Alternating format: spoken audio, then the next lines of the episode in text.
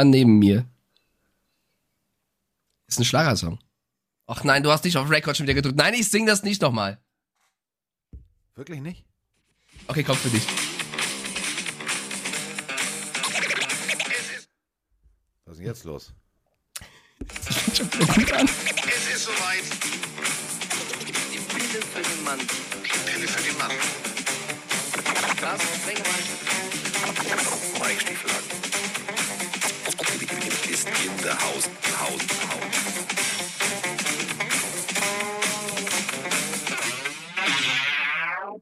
So, Ja, ja, ich bin schon wieder dicht in nem Flieger. Alles egal, Carsten Spengemann neben mir. nee, ich war alleine im Flieger. Mike ist in München geblieben. Ich habe aber Kasim heilbar seiner Mutter abgegeben. Dieses Wochenende stand für mich unter dem Stern, ich weiß auch nicht. Ich bin ja jetzt über 50. So, Echt? Kinder, was ich an diesem Wochenende erlebt habe, darüber könnten wir eine eigene Podcast-Folge machen. Ich bin äh, ohne Scheiß. Ich werde auch morgen Und zum nicht Amt hier erzählen. in Schleswig-Holstein gehen und mir diese zwei Arbeitstage als scheiß verschissenes soziales Jahr anrechnen lassen. Das, Das wirklich nichts richtig. mit Moderation zu tun. Das war Das- Jugendbetreuung, das war Kinderbetreuung. Meine Fresse, ich bin Kind Kita-Erzieher 2.0. So, und jetzt begrüße ich ihn aus der Krabbelgruppe direkt. Der Mann, der nicht bügeln kann, der nicht weiß, wie man Hemden bügelt, der nicht weiß, wie man Hemdenärmel hochkrempelt sauber. Der Kabelmanagement für ganz, ganz wichtig hält und äh, der gestern und äh, Samstag einen sehr, sehr guten Job gemacht hat, dafür, dass er Freitagabend, also eigentlich schon Samstag, nämlich nach 0 Uhr, Freitagabend erfahren hat, er müsste mit mir Fernsehen machen. Das hat er sehr gut gemacht und deswegen würde ich jetzt meinen Schlüpper, wenn ich ihn anhätte, werfen, aber er ist in einem Koffer. Deswegen, äh, den, den ich jetzt anhabe, den werfe ich nicht. Der ist durchgeschwitzt, weil der Flieger war stressig. Aber jetzt bin ich endlich in Hamburg und begrüße jetzt über das World Wide Web Mike Stiefelhagen. Und jetzt gibt es einen Schluck Kaffee. Guten Tag. Ja, hallo lieber Carsten. Ähm, du hast vollkommen recht. Kleine Insights, die Leute haben es ja wissen bei Twitter und Instagram schon gesehen. Du hast, aber nur also die ich habe mich, Spitze des Eisbergs. ich habe mich echt bisschen gefühlt wieder wie mit 10 oder so, weil ja, ich normalerweise, man sollte sein Hemd bügeln, wenn man on air ist, aber ich bin halt oft, ich denke mir halt, die Falten sind nicht so schlimm, das geht schon irgendwie. Carsten hat mich so nicht rausgelassen. Ich musste mich nochmal komplett ausziehen. Hemd habe ich ihm gegeben und er hat mir gezeigt, wie man das bügelt. Dann hat er mir noch gezeigt, kleiner Trick im TV, es gibt so Achselpads, die du dir quasi ähm, ja auf das Hemd, also unter das Hemd klebst, damit du keine Schweißflecken bekommst, weil ich bin jemand, ich, ich schwitze sehr viel tatsächlich, mit dem Licht äh, auf der Stirn und so weiter schwitze ich Und gerne dieser, viel. dieser Studio-Klimaanlage, die gefühlt auf Bora Bora eingestellt war. Das war so warm, könnt ihr euch nicht vorstellen. Also es war eine Heizung. Heizung. Dann hast du Das mir noch die, die Achselpads quasi präpariert und Ja. dann habe ich versucht vom Spiegel meine Ärmel hochzukrempeln, weil es ist zu warm für lange Ärmel. Und dann hat Carsten gesehen, wie ich mir die Ärmel hochkrempel und ist fast vom Stuhl gefallen. Hat gesagt, Stiefelagen, zieh das Hemd nochmal aus, nochmal rumdrehen, dann mit den kleinen Fingern so machen, dann ziehst Ja. du es hoch, so machst du es perfekt. Und dann wollte ich mein Hemd wieder anziehen, hab's aber falsch rum angezogen. Und steht mit voller glaub- Imbrunst. Stellt euch folgendes Bild vor. Mit voller Imbrunst steht Mike Stiefelhagen leicht genervt vorm Spiegel. Die Achselpads sind klar deutlich sichtbar. Das Logo eines äh, nicht ganz kleinen Herstellers, nennen wir ihn einfach mal J und J, auch sehr sichtbar. Und die Knöpfe natürlich innen. Und Mike steht mit voller Imbrunst und erzählt mir und Kasim drei Minuten lang, dass das Hemd jetzt glatt ist und dass er jetzt so ins Studio geht. Wir haben Aber- ihn dann gefragt, ob er wirklich gehen will. Naja, nee, das Geile ist ja, dass Kasim keinen Fehler gesehen hat. Weißt du, du warst der, der uns alle beide schick gemacht hat und Kasim so, hörst du alles okay? Also, Kasim und ich haben dir echt Probleme bereitet, weil Kasim, wir, wir beide lieben ihn, aber wenn Kasim in ein Zimmer kommt und sich einrichtet, das ist wie wenn ein zwölfjähriger Teenie mal ganz kurz das ganze Zimmer auf links dreht. Überall Sachen, Schuhe, Hose, Schlipper, Essen, das ganze Zimmer war voll. Carsten dachte echt, er ist, glaube ich, mit irgendeiner Jugendherberge Ja. oder so. Kennt ihr so Menschen, also stellt euch, nee, machen wir es anders. Stellt euch einfach vor, ihr zündet ein Silvester, also nicht ein Silvesterkrache, ihr zündet wirklich eine Handgranate in dem Koffer. So ungefähr war das. Die Klamotten hingen überall. Dass die Socken von Kasim nicht oben an der, an der, an der Lampe hingen, war das größte Wunder. Aber so ist er halt. So ist Es er war halt. so gut. Es hat so Und viel ich Spaß liebe ihn. gemacht. Wir hauen ihn, ja, jetzt, ich wir auch. hauen ihn jetzt vom Bus. Kasim, also äh, Gucki, Verrucki, Gürtel, Schicki, Schicki, Schicki. Und dann haben wir sehr gelacht, denn äh, Kasim, also ich trage ja bunte Socken. Ich habe ja auch so einen kindlichen Flair. Kasim Ja. trug eine Zelda-Unterhose. Ja, das, warte, das musst du noch anders erzählen. Das Lustige ist, Kasim dreht sich zu uns. Ja, wir, wir ziehen uns da zu dritt in einem Raum um, müsst ihr wissen. Und Carsten und ich waren eigentlich schon ready. Äh, Kasim zieht sein Oberteil aus, zieht seine Hose runter, steht nur noch in der, Ho- in der Unterhose da, guckt mich und Carsten an und sagt, hey, wie findet ihr meine Unterhose? Und dann war das so eine Zelda-Unterhose in hellblau mit ganz vielen Symbolen aus dem Spiel. Das Lustige ist aber, dass in dem Moment die Maskenfrau reinkam und Kasim komplett nur in Unterhose gesehen hat und auch dachte, oh mein Gott, und Kasim so, äh, Entschuldigung. Ja. Das ist so gut. Die Also das waren die Insights und ist der, damit ist Ah. noch lange nicht Schluss. Damit ist Nee. wirklich noch lange nicht Schluss. Äh, denn man muss sich natürlich auch darum kümmern, dass äh, beide kleinen Kinder ins Studio kommen, weil Ja. Mike ist ja eingesprungen. So, Ja, lass mich das vielleicht nochmal kurz erzählen. Oder willst du erstmal dein. Nee, Sorry, ich will nicht sagen, Also, äh, Ja, Mike war äh, beim Fußball und hat beim Fußball erfahren, er müsste jetzt äh, Fernsehen machen. So, Mike hat aber nicht für dieses Studiogelände eine so eine Sicherheitskarte, also wo man durch die kurzen Drehtüren kann. Doch, ich hab die müsst ihr- vergessen, ja. Jetzt müsst ihr euch vorstellen, man müsste eigentlich dann den ganzen Weg außenrum, knapp einen Kilometer, um das ganze Sendegelände rumlaufen, um dann wieder die ganze Strecke zurückzulaufen auf dem Sendegelände. Und es gibt eine Drehtür, da kann man bei Sky durchgehen. Guten Tag, hallo, tschüss, geht man einfach durch. Merkt keiner. Merkt wirklich keiner. Und ähm, da musste man dann den kleinen Mike, also so, und dann ist man durch die Drehtür, hat die Karte wieder rausgeben. Also ich habe äh, ich hab wirklich, also ich habe jetzt. Das hast du wirklich. Ich habe meinen Das hast du wirklich, ja. fertig. Ich habe fertig. Aber ich bin, ich bin dir auch sehr dankbar. Sehr schön am, am Sonntag war ja noch, wo wir beide schon da waren und Kasim kam ein bisschen zu spät, weil er noch im Gym war. Und dann musste ich Kasim abholen und ich, der war irgendwo auf dem Gelände in seinem Tanktop. Ich hatte keine Ahnung, wo der ist. Und ich laufe raus und suche ihn. Und dann höre ich drei Kilometer gegen den Wind seinen beschissenen Koffer, der kaputt war und wusste deswegen, wo er war. Weil er zieht diesen Koffer. Und vielleicht habt ihr es macht bei Instagram so. Hört gesehen. euch, das, hört euch das mal so an. In der Lautstärke. Ich dachte, es kommt irgendein Napalm-Angriff. Also mal ohne Spaß. Es war so laut und so ein Rattern, dass ich dachte, oh mein Gott, was passiert hier? Also, äh, Ede Bali hat uns auf Trab gehalten, auf jeden Und Fall. kannst du dir jetzt vorstellen, äh, stellt euch einfach mal vor, diese Rolle rollt schon über glatten Fußboden, also wirklich über, über, über Marmorfußboden im Sky-Gelände und macht einen unendlichen Lärm. Und jetzt rollt er über die Laufbänder auf dem Flughafen neben dir. Die Leute haben alle geguckt und dafür liebe ich Kasim. Wirklich, ich liebe Kasim dafür. Ist ihm scheißegal, ne? Nee, er grüßt dann jeden. Er hat jeden gegrüßt und wir sind abgeflogen von G2. Oh, ist Wer so den Münchner süß. Flughafen kennt, wir mussten an 50 Gates vorbei und jeden grüßt er. Hallo, ja, Koffer ist kaputt. Tut mir leid, Koffer ist kaputt. Und ich denke mir so, Diggi, das wollen die Leute nicht wissen. Ja, aber so ist er halt. Und Warte, äh, wir hatten sehr, sehr ja? viel Spaß.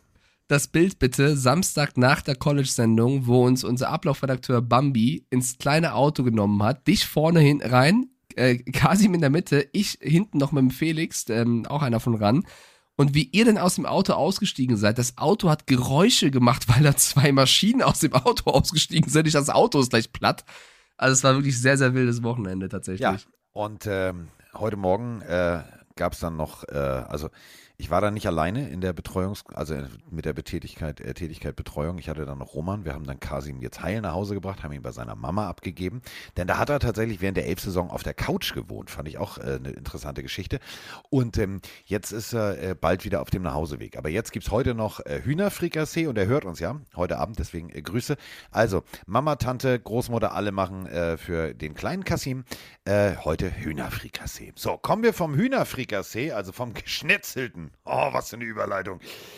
Zum Geschnetzelten. Es waren Spiele dabei. Ähm, ich frage Mike nicht, wer das Tippspiel gewonnen hat, denn ich habe Ja, Mike ja, mach- netterweise ja, eine E-Mail geschrieben. ja. Also ich habe ihm eine Ja, WhatsApp geschrieben und wollte ihm eigentlich eine E-Mail schreiben. Und, äh, Also, der hat gefragt, wie es ihm geht und wie das Tippspiel ausgegangen ist, weil ich wirklich nicht Also, nachgeguckt habe. Ja, ich, ich, ich verrate es dir. Ich verrate es dir vorneweg. Wir haben bisher drei Spieltage gehabt. Und immer der, der von uns acht Punkte am Spieltag gemacht hat, hat diesen Spieltag auch gewonnen.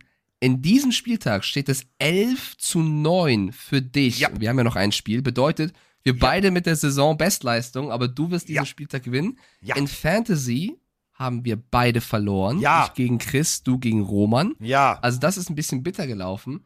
Ähm, bevor wir in die Spiele gehen, würde ich aber gerne einmal noch ganz kurz, auch wenn du es schon erwähnt hast, ähm, noch was loswerden wollen. Also einmal, das hast du ja schon erzählt, ich hab, bin Freitagabend erst sehr spät eingesprungen. Da wollte ich mal ganz kurz Danke auch nochmal an Carsten sagen, weil der sofort nicht nur wie ein Papi mir das Hemd gebügelt hat, sondern auch sehr geholfen hat, in die Spielevorbereitung zu kommen, weil das war ja nicht nur ein Spiel, Freunde, worauf man sich vorbereiten muss, sondern du hast dann gefühlt am Samstagmorgen ein paar Stunden gehabt, um dich auf College Football vorzubereiten. Und das klingt jetzt vielleicht ein bisschen blöd, aber es ist eigentlich fast einfacher, sich auf die NFL-Spiele vorzubereiten, als auf die College-Spiele, weil es zu den NFL-Spielen viel mehr Material gibt meistens, als zu den College-Spielen. Und wenn du dann jemanden hast, der sich schon eingelesen hat, alles weiß, dir Links zuschicken kann, so wie Carsten es getan hat, war das für mich eine große Hilfe. Sonntag hatten wir dann noch die Backup-Rolle für, die, für das London-Spiel. Also da mussten Carsten und ich auch schon zum London-Spiel im Studio sein und vorbereitet sein. Haben dann noch die späten Spiele gehabt. Ich hatte noch das ganz späte, also ich war wirklich zwölf Stunden im Sender. Da hast du mir, da will ich einmal kurz Danke sagen, wirklich sehr geholfen. Oh, du bist. Eine andere Sache, weil du kennst mich ja, ich muss ja auch ein bisschen kritisieren, was mich ein bisschen stört, ja, und da, Ja. da, da das habe ich auch gerade schon zum Chat gesagt und die Leute haben es auch verstanden. Ähm, ich hatte zum Beispiel einen, der hat sich scheinbar einen Twitter-Account gemacht, der hatte nur einen oder zwei Follower, der hat mir jede halbe Stunde eine persönliche Nachricht auf Twitter geschrieben und gefühlt jeden Rand-Sportbeitrag kommentiert damit mit Icke gleich besser du. Das hat er jede halbe Stunde gemacht. Es gab natürlich in auch meiner Welt. Willkommen Es gab in eine- meiner Welt. Es ja, gibt wa- immer warte. diese Menschen, reg dich darüber bitte nicht auf. Nein, nein, ich reg mich nicht auf. Twitter-Account und erzähl Ja, mir, ja, ja. Es, scheiße es, es, es gab ja auch, es gab ja auch andere. Bambi schreibt, lass meinen Twitter-Account in Ruhe. Es gab aber auch andere, die haben geschrieben, was, Max nicht da, dann schalte ich ein. Oder endlich nicht mehr Icke. Und da, ich möchte nur einmal kurz sagen, jeder von uns on airs, egal ob jetzt Moderatoren, Kommentatoren oder Netman, jeder macht seinen Job nach bestem Gewissen. Wenn Fehler passieren, macht das keiner absichtlich. Wir bereiten uns alle so gut vor, auch in der Kürze der Zeit, wie es geht. Sicherlich hat Icke eine eigene Art, hat Max eine eigene Art, habe ich eine eigene Art oder eben die anderen On-Airs. Und ich finde ich verstehe das. Ich kenne das ja selber von meinem äh, Zuschauerverhalten. Man hat immer Leute, die man on-air besser findet als andere. Aber dann lieber doch die Leute loben oder, oder beglückwünschen oder Liebe da lassen, die man gut findet. Und nicht immer diese Scheiße raushauen mit, der ist kacke, der ist blöd, dies, das. Es, es Diggi, bringt auf. keinem was. Ja, ich muss Sprech- es kurz loswerden. Es bringt keinem was und schon gar nicht dieses penetrante einen runterziehen. Äh, ähnlich mit Dominik Eberle, wir reden später drüber, der vielleicht nicht seinen besten Tag hatte und ganz Social Media ist voll, der hat seine Karriere zerstört, der hat seine Karriere weggeworfen. Was soll, also das, ich sehe darin keinen Sinn und das enttäuscht mich ein bisschen. Das wollte ich einmal loswerden. Diggi, pass auf, machen wir es kurz. Ja. Für einige Internet-Trolle da draußen macht der Vollidiot jetzt mit dem beschissenen Netman zusammen einen Podcast. So, und jetzt fangen wir an. Ähm, wer gestern die Sendung gesehen hat, ich habe sie bis zum Ende, äh, ich habe einen Ohrwurm und ich möchte, ich werde diesen Ohrwurm, wenn ihr die Sendung nicht geguckt habt, weil ihr Game Pass geguckt habt oder was auch immer, ich werde sie jetzt, ich werde diesen Ohrwurm für immer mit euch teilen. Für immer. Für immer. Ist mir scheißegal, was ihr dazu sagt. Американская фирма Transceptor Technology приступила к производству компьютеров «Персональный спутник». Oh, Robert Motzko.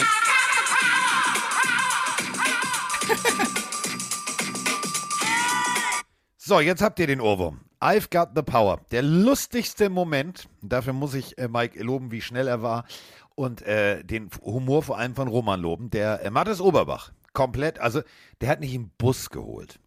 Roman Motzkos ist in aller Ruhe zur nächstgelegenen Baustelle gelaufen, hat eine Planierraupe geholt, hat die Planierraupe erst geputzt, dann langsam losgefahren Richtung Studio und hat dann Mattes gebeten, sich entspannt auf den Fußboden zu legen. Das ist Roman Motzkos. Denn, falls ihr es nicht mitbekommen habt, gestern hat Mike einen Take gezeigt, wie deutsche Fans beim Raiders-Spiel einem äh, Afroamerikaner beibringen,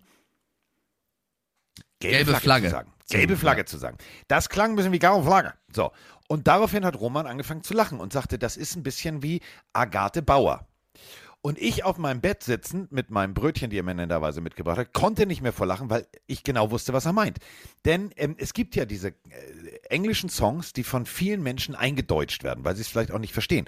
Und ähm, ihr müsst euch das wirklich vorstellen, damals ähm, rief jemand bei einem Radiosender an und wollte sich Snap I Have Got the Power wünschen und hat sich den Song hier, der immer läuft, Agathe Power gewünscht. Und ähm, Agathe Bauer ähm, war dann gestern Thema in der Sendung. Ich habe euch davor so geliebt, aber ich habe euch auch gehasst, weil ich bin heute Morgen aufgestanden im Hotel, Ohrwurm, stehe ne? im Fahrstuhl und mache Ja, es war, es war sehr, sehr lustig. Ja, aber ich fand auch süß, wie Mattes das dann irgendwann aufgenommen hat. Aber es war natürlich, ich, ich dachte, jeder kennt das und äh, scheinbar Nein. kennt das nicht jeder. Es war ein sehr, sehr lustiger Zufall. Carsten, der, der Chat bügelt mich schon, nicht unser Hemd, sondern mich schon, dafür, dass ich die Random-Frage noch nicht gestellt habe. Ja, dann stell sie. B. Ja. Was Ähm, übrigens großartig in der ja. Sendung war, äh, Mike stellt Ja. mir eine Frage und ich sage einfach B. Es war sehr- sehr schön, dass wir ein paar Insights äh, untergebracht haben tatsächlich. Und übrigens nochmal danke für die ganze Liebe von euch da draußen und von, den Pil von der Pillenarmee. Ihr habt so viel kommentiert, wie euch das gefallen hat. Danke nochmal dafür. Die, Ener äh, die Energiefrage. Die Random-Frage kommt von EnergieFox66. Der schreibt, Carsten, denkst du, Mike wäre theoretisch bereit, mal den Kommentatorenposten zu übernehmen, jetzt wo er weiß, wie er seine Hemden bügeln muss? Ja. Es wäre, es wäre anders, es wäre sehr, sehr spannend. Ähm, aber warum nicht? Also kann er ja. Er, er weiß, wie Football geht, er kennt die Regeln, er kennt die Spieler. Ähm, das wäre wahrscheinlich sehr, sehr interessant. Ich stelle mir Okay. gerade die Kombination vor, du zum Beispiel mit Roman Motzkus als Experte. Das wäre geil. Carsten, diese Folge, ich mache alles, was du willst. Was, was geht ab?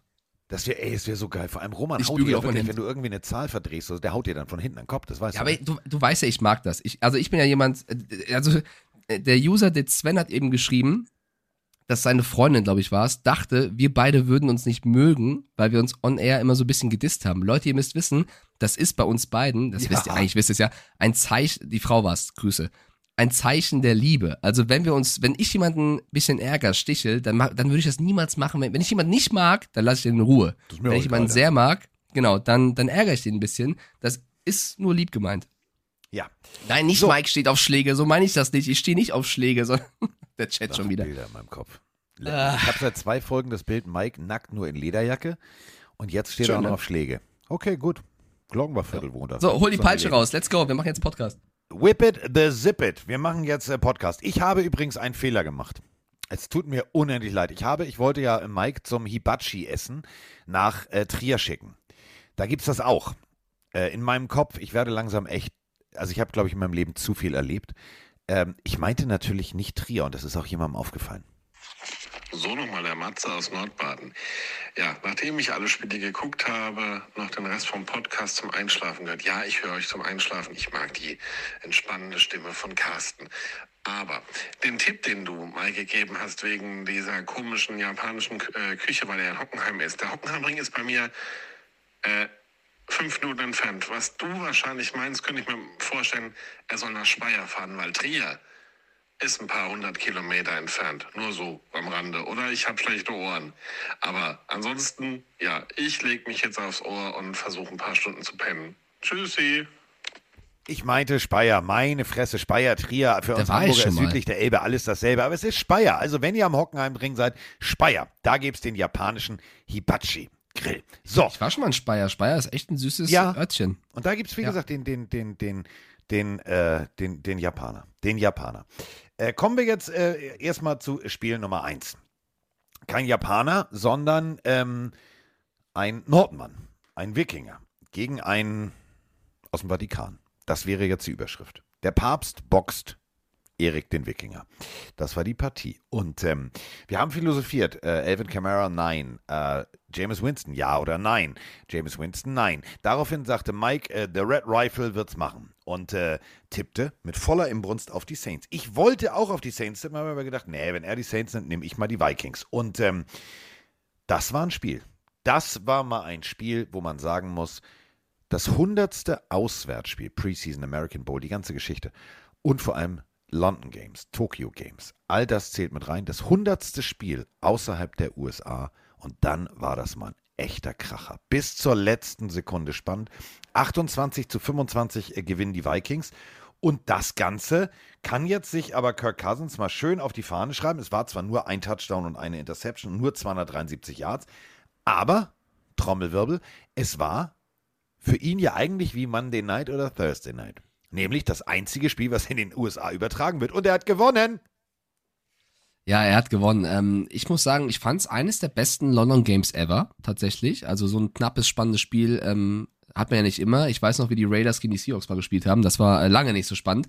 Ähm, ich fand es ein cooles Spiel, was natürlich ein krasses Ende hatte. Also dieser Double-Doink-Field-Goal-Versuch am Ende war natürlich sehr, sehr bitter. Ähm, die Saints hätten das vielleicht am Ende auch ein bisschen cleverer anstellen können, aber mit dem Wissen, dass du mit deinem Backup-Quarterback gespielt hast, Michael Thomas war draußen, glaube ich, haben sie sich gut präsentiert und dann sehr, sehr bitter am Ende verloren. Ähm, die Vikings natürlich auch Verletzungsprobleme. Man muss halt sagen, was für mich so ein Key-Matchup war, dass Justin Jefferson oder generell die Receiver so krass Lettimore eigentlich ausgewichen sind. Lettimore eigentlich jemand, der immer seinen, seinen Receiver äh, stillstellt, also der wirklich Man-to-Man, Grüße an Mike Evans, das sieht meistens sehr, sehr schlecht aus und in dem Spiel hat Justin Jefferson echt teilweise den vernascht, das habe ich so in der Art noch nicht gesehen. Ähm, natürlich sehr, sehr bitter, dass äh, Louis Zehn sich, ich glaube, Unterschenkelbruch war es jetzt, sehr schlimm verletzt hat. Also der Safety, der Rookie der Vikings. Ähm, das ist natürlich etwas, was, was blöd ist. Aber alles in allem ein knapper, wichtiger Sieg für die Vikings. Aber Carsten, ich habe das Spiel hätte echt so oder so ausgehen können. Es hätte so oder so ausgehen können. Überlege mal, ähm, aus 60 Yards, also du kickst zweimal, also das erste Mal triffst du. Die mathematische Wahrscheinlichkeit, und äh, da sind wir wieder bei Roman Motzkuscher Welt, also die Statistik, dass du das zweite Mal das Ding aus 60 Yards, das schaffst du nicht. Ähm, die Statistik spricht schon gegen dich. Und trotzdem macht es doink, doink. Also die Länge war da. Und die Technik war auch da. Aber es waren wirklich gefühlt, überleg mal, das waren, äh, ich weiß, du, du magst Spekulatius noch nicht, aber also eigentlich war das nur ein Spekulatius zu kurz. Ja, und also Will Lutz echt ein krasser Kicker, das war wirklich unfassbar bitter. Und Camara war ja auch noch verletzt, also die Saints waren ja wirklich sehr, sehr gebeutelt. Und ich bleib dabei, also die, die Saints Defense ist eigentlich eine gute. Lattimore wurde von Justin Jefferson wirklich komplett geschlagen. Das war so das, das, der entscheidende Punkt in diesem Spiel. Ähm, und die Vikings Defense offenbart Lücken, die man vielleicht noch besser hätte nutzen können. So, Chris. Olave eigentlich wieder ein starkes Spiel gemacht, aber davon abgesehen wäre vielleicht noch ein bisschen mehr drin gewesen. Wer mich so ein bisschen noch enttäuscht bei den Saints, kannst du mir auch gerne widersprechen, äh, ist Jarvis Landry. Der kommt bisher noch nicht so zur Geltung. Also bei den Browns hat er schon so ein bisschen angefangen. Wenn ich überlege, wie der mal bei den Dolphins war, der hat auf jeden Fall noch Potenzial nach oben. Der hat richtig noch Potenzial nach oben und da muss vor allem auch wirklich das, der Gameplan angepasst werden. Ähm, ganz viele von euch, äh, wir sind ja auch, wir sind ja auch edukativ unterwegs, also wir müssen ja auch aufklären. Ganz Edukativ. Alter, hä, ist alles gut bei dir? Ja, es ist, pff, ich hab, Krass, ähm, du ich hab bist ein, ja- Ich habe ein gut, also ich habe einen Comic und ein gutes Buch gelesen auf dem Rückflug. Also Meine Güte. So, ja, ich, äh, das diese, ich habe meine Buchstabenvergleichstabelle rausgeholt, weil Comic ist ja immer einfach, das ist ja Bum Bang Kang und so. Aber jetzt das richtige Buch, das war okay. Also geht. Boom, bang, kang. So, Ja. ähm, weil ganz viele haben gefragt, sag mal, äh, wieso und Saints und ich war total erschrocken und die spielen ja jetzt mit einem schwarzen Helm und ist das neu, bleibt das? Nein. Also, ähm, 2022 ist eine, eine Revolution losgetreten worden auf Seiten der NFL. Ähm, früher gab es die One-Helmet-Rule, also ein Helm, Hologramm drauf, fertig aus, du musstest die ganze Saison damit spielen. Damit wollte die NFL sicher gehen, dass sich niemand zum Beispiel ja, den Helm spaltet, was natürlich dann irgendwie darauf hindeutet, dass du irgendwas mit dem Concussion-Protokoll zu tun hättest. Und so wollte man sicher gehen. Deswegen gab es nur einen Helm. Also konntest du diesen Helm natürlich auch nur einmal lackieren. Du kannst ja, also die Helme, wenn die, die werden ab Werk lackiert darfst zum Beispiel auch alle, alle Football-Fans da draußen, das, äh, falls ihr das tatsächlich mal macht, ihr wechselt das Team oder, oder, oder und ihr äh, wollt mit eurem Helm mal eben kurz zum Autolacker gehen, Vorsicht bitte, lest euch wirklich den, den, den kleinen Zettel, der innen gedruckt ist, äh, bei Rydell, bei Shutt und so weiter und so fort durch. Ähm, nicht jeder Lack ist verwendbar, dann wird der Helm brüchig. Also bitte wirklich guckt da genau nach, sprecht, wenn ihr das Team wechselt oder wenn ihr äh, sagt, oh scheiße, ich muss ja mal nachlackieren lassen, ähm, bitte wirklich mit dem Lackierer. So, ähm, ich bin ja jetzt nur noch auf Vorsicht unterwegs, das ist ja fürchterlich. Und ähm, Mike, äh, äh, kaum macht man eine Sendung mit Mike und Kasim, heißt das irgendwie nicht, pass nur noch auf Menschen auf. Ähm, so, und jetzt gibt es also den zweiten Helm. Und das heißt, die Teams können äh, Throwback oder alternative Farben spielen. Und das Ganze über die Wochen verteilt. Ähm, wir waren ja jetzt in Woche 4. Die Bengals haben losgelegt mit dem weißen Helm. Die Commanders hatten den schwarzen Helm, der ziemlich fresh aussieht, auch passend mit dem schwarzen Jersey, sprechen wir gleich noch drüber. Und ähm, die Cardinals ähm, in Woche 5, nächste Woche ist es soweit, der, äh, mit ihrem schwarzen Helm. Großartig, sieht richtig gut aus. Und die Saints haben halt auch in Woche 4 und Woche 13 das Vergnügen, mit ihrem schwarzen Helm zu spielen. Ähm, nicht nur die, äh, Mike freut sich besonders und ich freue mich tatsächlich auf nächste Woche, denn Woche 5 ist mir egal, ob die Patriots da wieder, also ob sie da die Hucke voll kriegen oder ob sie gewinnen, ist mir völlig egal. Das ist für mich, es gibt für mich zwei, zwei Designs oder zwei Helme, die ich mega geil finde. Äh, Woche 5, die Patriots mit ihrem Throwback-Helm, also wo der, wo, der, wo der Patriot mit dem Football drauf ist und nicht dieses moderne, langgezogene Logo. Und vor allem die Falcons mit ihrem alten roten Helm mit dem, mit dem großen Falken drauf, finde ich, finde ich richtig schön, finde ich richtig fresh. Und ähm, klar, der alte Eagles-Helm, aber das fällt jetzt nicht so groß auf der Unterschied. Das ist schon ziemlich geil. So, deswegen also keine Panik, liebe Saints-Fans. Der goldene Helm bleibt. Er bleibt. Und, Ich ähm, liebe es. Ich liebe es, dass du bei mir sagst, oh Mike, du achtest auf einmal auf Kabelmanagement und dann im Podcast fängst du erstmal ein vier, vier Minuten Gespräch über Helme und Farben an. Ja, weil die Leute Äh, gefragt haben. Du glaubst es nicht. Wir haben Ja, doch, Fragen alles errichtet. gut. Wieso, Ich sag nur. warum, verstehe ich nicht. Ich sag Was doch soll nur. das? Wo ich gesagt habe, ja, der goldene Helm ist bleibt. ja auch okay.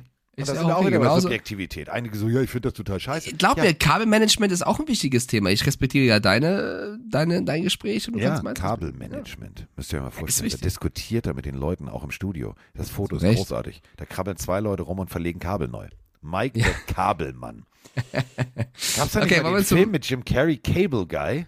Oh, jeder jeder Jim Carrey-Film ist gut. Jeder Jim Carrey-Film ist gut. Der, ist, der Typ ist einfach lustig. Ähm, ungefähr so gut äh, wie ein Jim Carrey-Film, nur nicht ganz so lustig, äh, war es äh, für die Cleveland Browns in der nächsten Partie. 20 Boah. zu 23 haben sie tatsächlich gegen Atlanta verloren. Und ich äh, muss jetzt mal äh, Mike loben, der mit Imbrunst gleich ohne Zweifel sagte, ich glaube, die Falcons gewinnen das Ding. Ja, aber was war das für ein beschissenes Footballspiel? Also Ja. ohne Spaß, ich bin von beiden Mannschaften komplett enttäuscht. Ich finde, beide hätten eigentlich verlieren müssen. Das war, glaube ich, nicht. Also ich habe es mir, ich, wie gesagt, wir haben ja gearbeitet. Ich habe es mir nur im Nachgang angeschaut, also solange es eben möglich war, weil irgendwann taten die Augen weh. Das war wirklich kein schönes Footballspiel von beiden Seiten, was die Offense anging. Also sowohl Marcus Mariota mit einem richtig schwachen Spiel, Brechen wir als auch runter, die warte ganz Offense. kurz. Markus Mariota, 7 von 1939 Yards, eine Interception. Trotzdem gewinnen sie die Partie. Was? Ja, sie werfen auf sieben Spieler. Kyle Pitts hat einen Ball bekommen. Also es ist, ich lobe Arthur Smith letzte Woche dafür, dass sie Pitts reinbekommen, diese Woche wieder gar nicht. Der Spieler, der so ein bisschen sein, also jetzt kein Breakout-Spiel hatte, aber mal rausgekommen ist aus seiner Rookie-Bankrolle, ist mein Fantasy-Ersatz-Quarterback, Running Back, Tyler Allgeier. Ich glaube, so spricht man den aus. Der ähm, Colorado Patterson war ja ein bisschen angeschlagen, der sehr viele, also zehn Carries bekommen hat, mit Caleb Huntley sich ein bisschen das geteilt hat, auch einen Ball äh, fangen durfte. Der war so ein überraschender Faktor, glaube ich, im Spiel. Aber auch wenn Miles Garrett bei den Browns gefehlt hat, insgesamt müssten die Browns mit dem Kader, den sie haben, das Team schlagen. Und da reicht es halt nicht nur allein Nick Chubb zu haben, du musst das Spiel mit den Yards, die du gemacht hast, eigentlich gewinnen. Und wenn du halt am Ende ähm, den Ball wegwirfst und äh, den Falcons so das Spiel schenkst, dann äh, nehmen die das, glaube ich, gerne an. Aber insgesamt fand ich, was ich gesehen habe, war das kein gutes Footballspiel. Es war kein gutes Footballspiel und äh, so oft wir die Browns auch vom Bus werfen, äh, möchte ich die Browns jetzt einmal loben. Passiert selten, merken wir uns jetzt. Heutiger Tag, bei Minute 26, 42 passiert genau das. Ähm, Miles Garrett war, wenn ihr es nicht mitbekommen habt, auf einer Landstraße unterwegs. Landstraße nass, ähm, sehr sportliches Fahrzeug, was er sich aus Zuffenhausen bestellt hat und ähm, an alle Ingenieure aus Zuffenhausen, Hut ab, dass ihr es hingekriegt habt, dass diese Fahrgastzelle intakt geblieben ist. Also, kommt um die Ecke, leicht nasse Straße. Problem ist, ähm, bei einem Porsche ist der Motor hinten. Bedeutet, ähm, stellt euch einfach mal vor, ihr lauft mit einem Rucksack auf und versucht schnell zu bremsen und die Richtung zu wechseln. Der Rucksack, wenn ihr da 10 Kilo reinpackt, so eine Hantelscheibe, ähm, der wird euch äh, in die falsche Richtung bewegen. Und genauso ist es halt auch bei so einem Auto. Und ähm, ich muss ganz ehrlich sagen, er wollte spielen. Er hat gesagt, ich spiele, ich spiele, ich spiele. Ähm, er hat nicht gespielt. Und das hat einen Hintergrund und den finde ich extrem gut. Ähm, wer sich mal in so eine, so eine, so eine Zuffenhausener Rennsemmel reingeht, also ist ein schönes Auto, aber ganz ehrlich, unnötig wie, also zitieren wir Bad Boys. Es ist ein großer glänzender Scht und wir sind die Eier, die mitgeschleift werden. Das ist eng in dieser Butze. Das ist echt eng in dieser Butze. Und Miles Garrett ist 1,97, 9, also 109 Kilo. Und, also ich stoße schon mit dem Kopf oben an. Deswegen mag ich die Dinger nicht. Das ist mir zu eng. Und äh, jetzt stellt euch mal vor, wie es dem gegangen ist. Und du rollst das Auto mehrfach über die Wiese. Der wird auch mit dem Kopf angeschlagen sein. Und dass sie den aus dem Spiel rausgehalten haben, finde ich gut. Die haben tatsächlich den Spieler diesmal selber geschützt. Also gute Entscheidung. Keine gute Entscheidung war es tatsächlich äh, vom Coach der Browns. Das, was er zum Ende dieser Partie gemacht hat, muss ich erstmal verstehen. Da sind wir wieder bei der Kategorie www beschissenes Coaching. Ich habe es nicht verstanden. Nee, ich auch nicht, aber ich bin auch bei dir zu sagen, äh, Miles Garrett da rauszunehmen, war endlich mal eine gute Entscheidung. Äh, wir werden im heutigen Podcast wahrscheinlich noch ein, zwei Fälle haben, wo wir eine, so eine Entscheidung kritisieren werden. Deswegen in dem Fall, ähm, ja, zu Recht das Lob. Aber ich glaube, deswegen haben sie das Spiel nicht verloren. Also insgesamt war das äh, zu wenig von den Browns tatsächlich. So, kommen wir jetzt äh, zu unserer Partie. Die äh, Buffalo Bills, wenn ich sage unsere Partie, meine ich damit natürlich das Spiel, wo Mike und ich im Studio gesessen haben. Die Buffalo Bills gegen die äh, Baltimore Ravens. Und ähm, für mich eins vielleicht der geilsten Spiele in letzter Zeit, was ich kommentieren durfte. Nicht, weil die Stimmung im Studio toll war, nicht, weil die Crew gut war, nicht, weil wir einen geilen Regisseur hatten und auch einen geilen LDS. Nein, im, im Großen und Ganzen hat dieses Spiel sich selber kommentiert. Die Bills haben am Anfang nicht Bills-Sachen gemacht. Das waren so, als hättest du die Bills bei Wish bestellt. Das war zwar dasselbe Team, die sahen gleich aus, aber irgendwie war das alles nicht das Original. Also Garantie hättest du darauf nicht gekriegt. Fehler. Ah, Singletary lässt den Ball fallen. Josh Allen wirft Bälle, wo ich gedacht habe, so, hä? Digga, bist du jetzt James Winston? Hast du, also James Winston vor der Augen-OP, das war off-target, hat alles nicht funktioniert und Lamar Jackson hat einfach mal gesagt, erstes Viertel, bam, bam, bam, komm, über 100 Yards, wir geben mal richtig Gas. Und dann haben die Bills gesagt, warte mal, ähm, rein theoretisch äh, sitzen doch da in Deutschland so ein paar Jungs im Studio, genau wie hier in den USA, und die haben alle gesagt, wir sind hier Favorit. Wollen wir, wollen wir uns mal zusammenreißen? Wollen wir mal so Football spielen? Und dann haben sie so Football gespielt. Und zwar, und das finde ich das Geile, defensiv. Matt Milano, Tremaine, Ed, äh, Tremaine Edmonds, Jordan Poyer, Abfahrt, wilde Fahrt. Geile Defense. Äh, Lamar Jackson schläft heute Nacht oder hat letzte Nacht, glaube ich, richtig schlecht geschlafen. Ja, ich glaube, ein großer, ein großer Faktor in diesem Spiel war auch das Wetter. Also du hast ja gemerkt, umso, umso heftiger es geregnet hat, desto schwieriger wurde es. Ähm, mich haben die Ravens erst, also wir haben ja getippt bei RAN NFL vor dem, vor dem Spiel und ich war der Einzige, der dann auf die Ravens getippt hat, auch um so ein bisschen zu provozieren, weil eigentlich im Podcast habe ich ja gemeint, dass die Bills das klar machen werden. Insgesamt war ich überrascht, dass es bis zum Ende so knapp war und dass die Ravens eigentlich so gut angefangen haben, weil in der ersten Halbzeit dachtest du ja wirklich, Alter, die Bills rennen komplett hinterher, die Ravens haben das Spiel in der Hand, hatten noch sehr viel Possession, haben das Spiel eigentlich komplett kontrolliert und dann mit dem schlechter werdenden Wetter kamen sie nicht mehr so richtig rein. Da hat es ja auch angefangen, dass, dass, der, dass die Abstimmung nicht mehr gestimmt hat. Für mich da ein gutes Beispiel. Richtung Ende des Spiels dann äh, der Streit, muss man ja schon fast sagen, zwischen Marcus Peters und Harbaugh, ähm, wo du siehst, wie ein Spieler auf den Headcoach geht und die sich wirklich äh, angekackt haben und nach dem Spiel wieder ne, runtergespielt haben, aber im Spiel emotional sich uneins waren über, über die Abstimmung bei einem Defense Play, was dann zur Niederlage geführt hat. Was auch zu Recht, also dass mit sich Marcus Klar. Peters da aufgeregt hat, kann ich verstehen.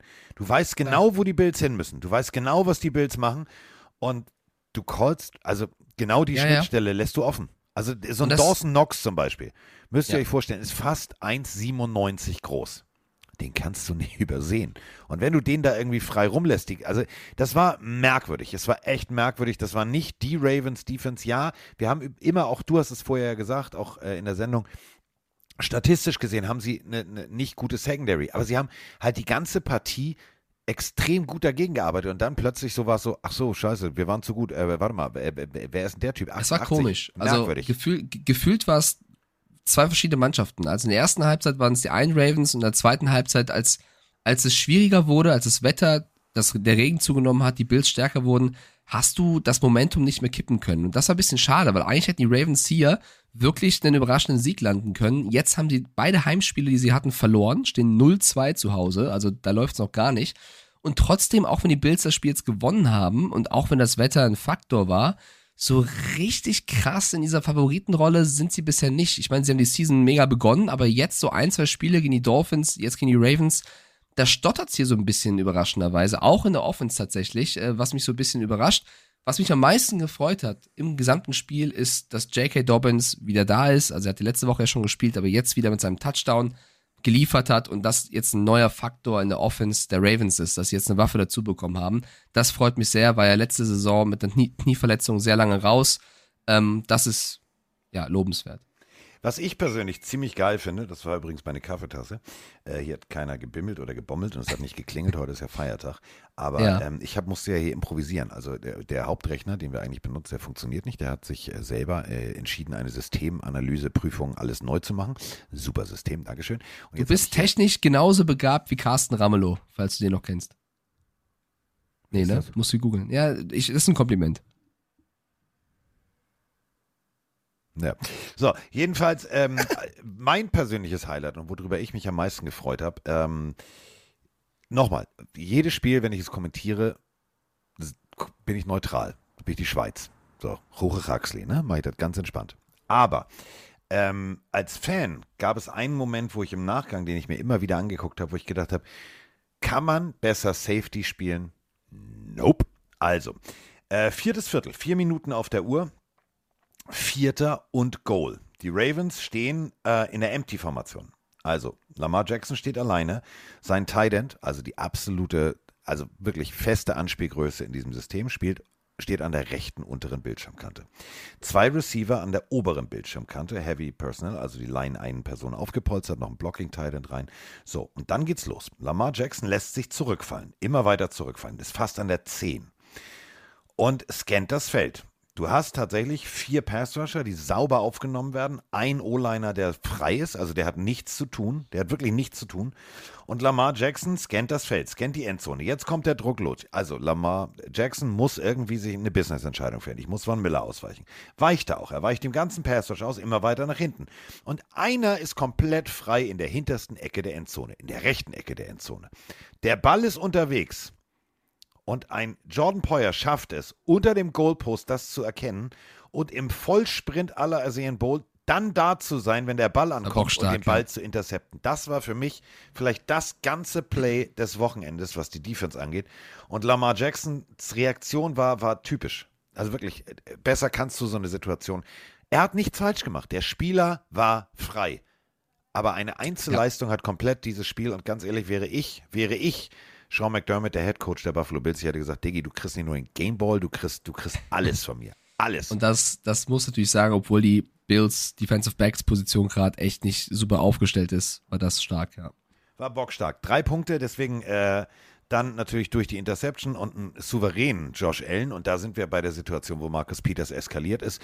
Ähm, du hast die ganze Zeit Josh Allen unter Druck gesetzt im ersten Viertel.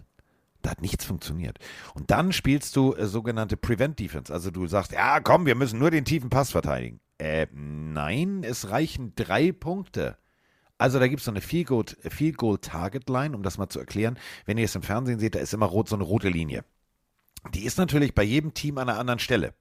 Weil du gehst zu deinem Kicker als Head Coach und sagst, Diggi, so hier Warm-up, hast dich auf dem Rasen eingeschossen.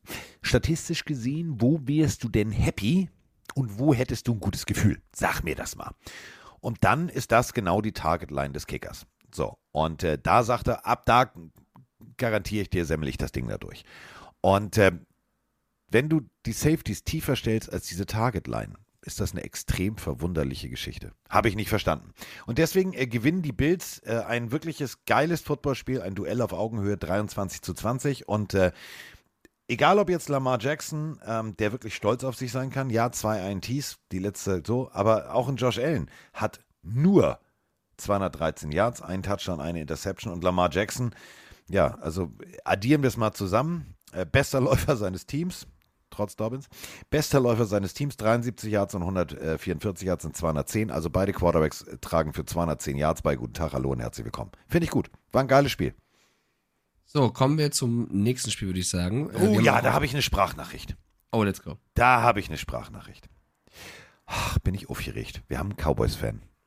How about Echt? them Cowboys? Ja, wir haben einen Cowboys-Fan. Also Washington äh, Commanders zu Gast bei den Dallas Cowboys und ich drücke jetzt auf Play. Moin aus Hamburg. Meine Cowboys gewinnen das Division-Duell gegen die Commanders und bleiben damit wie die Giants glücklicherweise an den Eagles dran.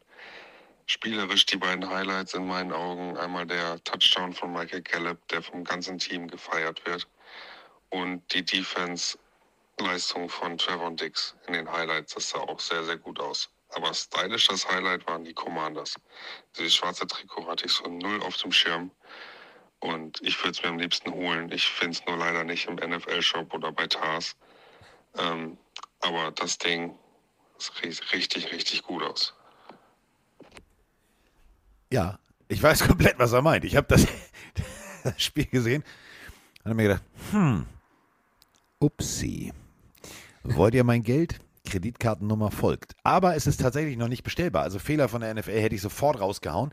Ähm, wird sicherlich zu Tars kommen, ähm, weil es einfach echt extrem geil aussieht. Und genauso geil, muss man auch wirklich sagen, spielen die Cowboys momentan Offensivfootball.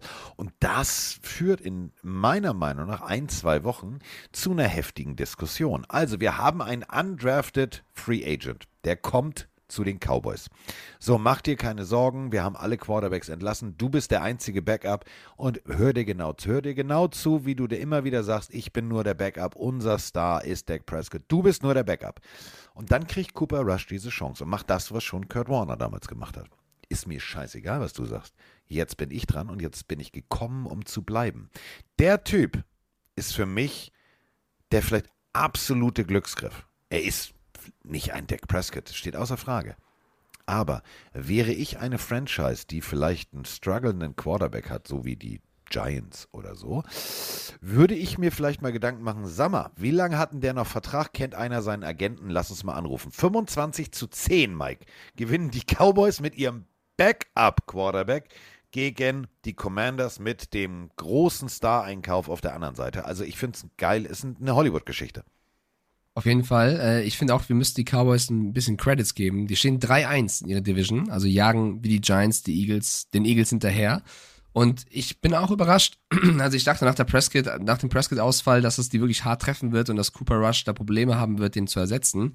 Aber die starke Defense trägt die Franchise ein bisschen und er macht es, also er reißt jetzt auch keine Bäume aus, aber er macht keinen Fehler. Und das ist eben das, was er einigen anderen Quarterbacks, auch teilweise sein Gegenüber in diesem Spiel, ähm, eben, äh, eben gut vormacht. Also Cooper Rush ist auch ein sympathischer Typ, so wie ich ihn bisher mitbekommen habe, stellt sich nach dem Spiel hin und sagt, der Grund, warum wir diese Spiele gewinnen, ist unsere Defense. Also er, also Lob preist sich nicht selber, sondern ist ein Teamplayer und das gefällt mir sehr und ich weiß jetzt nicht, ob ich so weit gehen würde und sagen würde, okay, andere Franchises werden sich mit ihm reißen, weil er macht das bisher sehr, sehr clever. Nicht jetzt überragend, sondern clever. Bedeutet auch in entscheidenden Momenten wie die Woche zuvor, wenn es um den finalen Drive geht, behält er einen kühlen Kopf, zieht Genau. sein Ding durch, wirkt mental sehr gefestigt. Also da muss man wirklich sagen, hätte ich nicht so gedacht, dass so ein Backup auf einmal da ist, der undrafted ist und dann so rasiert. Also wirklich Respekt an Cooper Rush. Aber auch, guck mal, auf, auf, auf das Laufspiel, das war eigentlich Ja. kaum vorhanden. Genau, 49 Und trotzdem- Yards für Ezekiel Elliott. Ja. 49 bei 19 Läufen. Teilt das mal. Und das gibt keinen guten Schnitt. Nee, und dann mit einem starken CD Lamb, der seiner Rolle bewusst ist, als, als erster Receiver, der abliefert. Michael Gallup ist zurück, fängt einen Touchdown, das ganze Team freut sich. Also man muss echt sagen, die Cowboys, das Cowboys-Team wirkt wie eine Einheit. Und das hätte ich vor der Saison nicht unbedingt gedacht. Und das ist, finde ich, gerade die größte Stärke, dass sie ein Team sind, ganz egal, ob der Quarterback Cooper Rush oder Dak Prescott heißt, mit einer Defense, die wirklich nicht nur Micah Parsons überragend ist. Also Leighton Van Der Esch findet immer mehr zur alten Form zurück. Man muss auch äh, Trevon Dix loben, der eine bockstarke Interception gefangen hat. Ähm, dann fängt irgendwie ein Darren Bland plötzlich noch eine Interception. Also das ganze Team äh, im entscheidenden Augenblick, wenn der, wenn der Leader fehlt, spielt ein Level besser als sonst. Und da muss man die Cowboys einfach komplett loben und sagen, wirklich sehr, sehr, sehr, sehr stark. Auf der anderen Seite, die Washington Commanders enttäuschen und das schon wieder. Und ähm, da muss man sich so langsam die Frage stellen, wenn sie solche Spiele schon abgeben wie gegen die Cowboys, wohin führt das? Weil ich glaube, die Giants galoppieren ein bisschen weg, die Cowboys galoppieren weg, die Eagles sind eh bockstark, also auch die ganze NFC East muss man hier loben, außer die Commanders. Ich glaube, noch ein, zwei weitere Pleiten und der vierte Platz, man kann buchen. Ja, dann kannst du, dann kannst du schon mal sagen, so, wen holen wir denn mal? Holen wir, äh, holen wir äh, Levis von, von Kentucky. Wer wird denn unser Quarterback der Zukunft und wie wollen wir unser ganzes Offensivsystem umstellen? Ähm, ist eine hässliche Situation für die Commanders. Ähm, hatte ich mir um Längen mehr erhofft. Ich liebe Ron Rivera. Ähm, Riverboat Ron ist für mich einer der, der charismatischsten, geilsten Coaches, die wir haben. Aber irgendwie, es wirkt so, als wenn dieses ganze System der Commanders von oben, die ganzen Probleme um Snyder, als wenn dieses Team Ja, nicht rund läuft. Das wirkt Das- so wie, du hast vier, vier Reifen am Auto, aber einer ist platt. Ja, oder vier Reifen und kein Fahrer, weil das ist das entscheidende Wort, was du gerade gesagt hast. Irgendwie. Also man hat nicht in, in der ersten in der ersten Erkenntnis, wo man sagt, das ist das Problem, weil Carson Wentz hatte zu Beginn der Saison auch starke Spiele. Jetzt schwächelt er ein bisschen. Du hast eigentlich einen Antonio Gibson, der liefert mal, der liefert er wieder nicht. Du hast mit Jane Dodson einen starken äh, Rookie-Receiver, der sofort da ist. Curtis Samuel spielt eigentlich einen guten Football. Logan Thomas hat schon entscheidende Touchdowns gefangen. Deine Defense ist eigentlich traditionell stark, aber irgendwie kriegst du das Potenzial, was du hast, nicht auf die Straße. Und da ist natürlich in erster Linie der Head Coach gefragt, der zweifellos ein guter ist normalerweise. Aber es klickt irgendwie nicht. Terry McLaurin ist so der Einzige, wo ich sage, der enttäuscht mich bisher ein bisschen, weil er eigentlich die letzten Jahre überragend gespielt hat und jetzt so ein bisschen hinterherläuft. Aber das kann es ja nicht alleine sein. Und deswegen, ähm, glaube ich, bedarf das einer detaillierteren Spurensuche, woran es wirklich liegt. Aber das sieht mir nach einem Problem aus, was man nicht in ein, zwei Wochen ähm, beheben kann. Und das ist ein bisschen schade. Ähm, was schade ist, dass ich mein äh, Duell gegen Roman Motzkus verloren habe. Wegen eben der nächsten Partie. Wir kommen jetzt zu dem vielleicht offensivtechnisch besten, besten Footballspiel dieses Tages. 48 Punkte auf Seiten der Seattle, die kriegen eh nichts hin. Seahawks gegen die, gucken wir mal, ob es funktioniert, Detroit Lions mit 45. Und dazu haben wir zwei Sprachnachrichten. Moin Mike, moin Carsten, moin Pelinarius, hier ist der Basti von der schönen Ostalb. Ich wollte erstmal einen Shoutout an euch alle dalassen, dass ihr gestern richtig abgeliefert habt. Also man wünscht sich fast schon mehr Spengem an Stiefelhagen und Edebali im Free TV Footballspiele kommentieren. Das ist einfach richtig nice. Und zum Spiel äh, Seahawks Lions. Ähm, also Eberle hat leider ein bisschen reingeschissen, ein bisschen verkackt. Aber ja, jetzt hoffen wir mal, dass es nicht gleich vorbei ist, seine Karriere. Und ähm, ansonsten ist ja ein richtiger Shootout hier. Also wenn da jetzt noch die Defense bei den Lions klickt, dann ähm, sind ja fast schon Contender mit den ganzen Offense-Zahlen. Wenn die jetzt bloß die Punkte zurücklassen, dann gewinnen die ja jedes Spiel. Ich wünsche euch einen schönen Feiertag. Lasst krachen.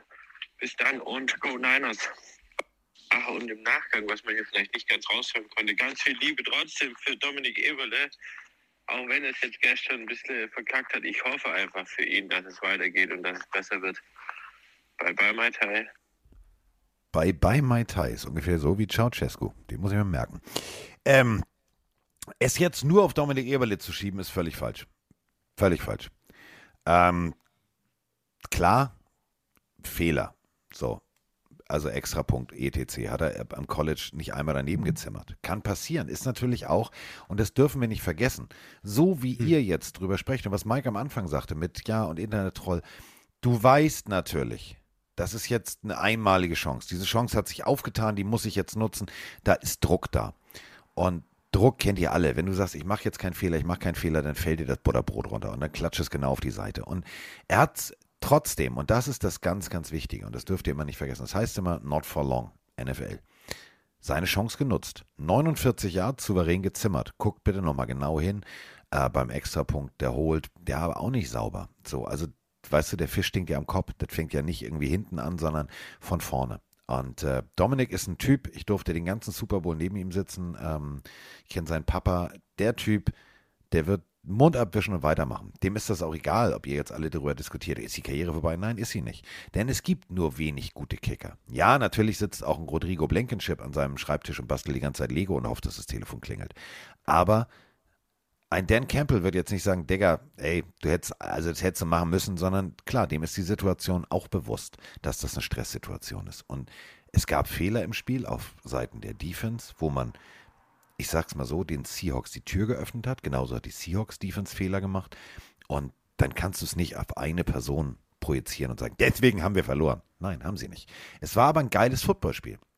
Und, ja, also auf keinen Fall, auf keinen Fall kannst du das tun. Also ich würde da auch gerne mal die deutsche Kritikkultur ein bisschen kritisieren.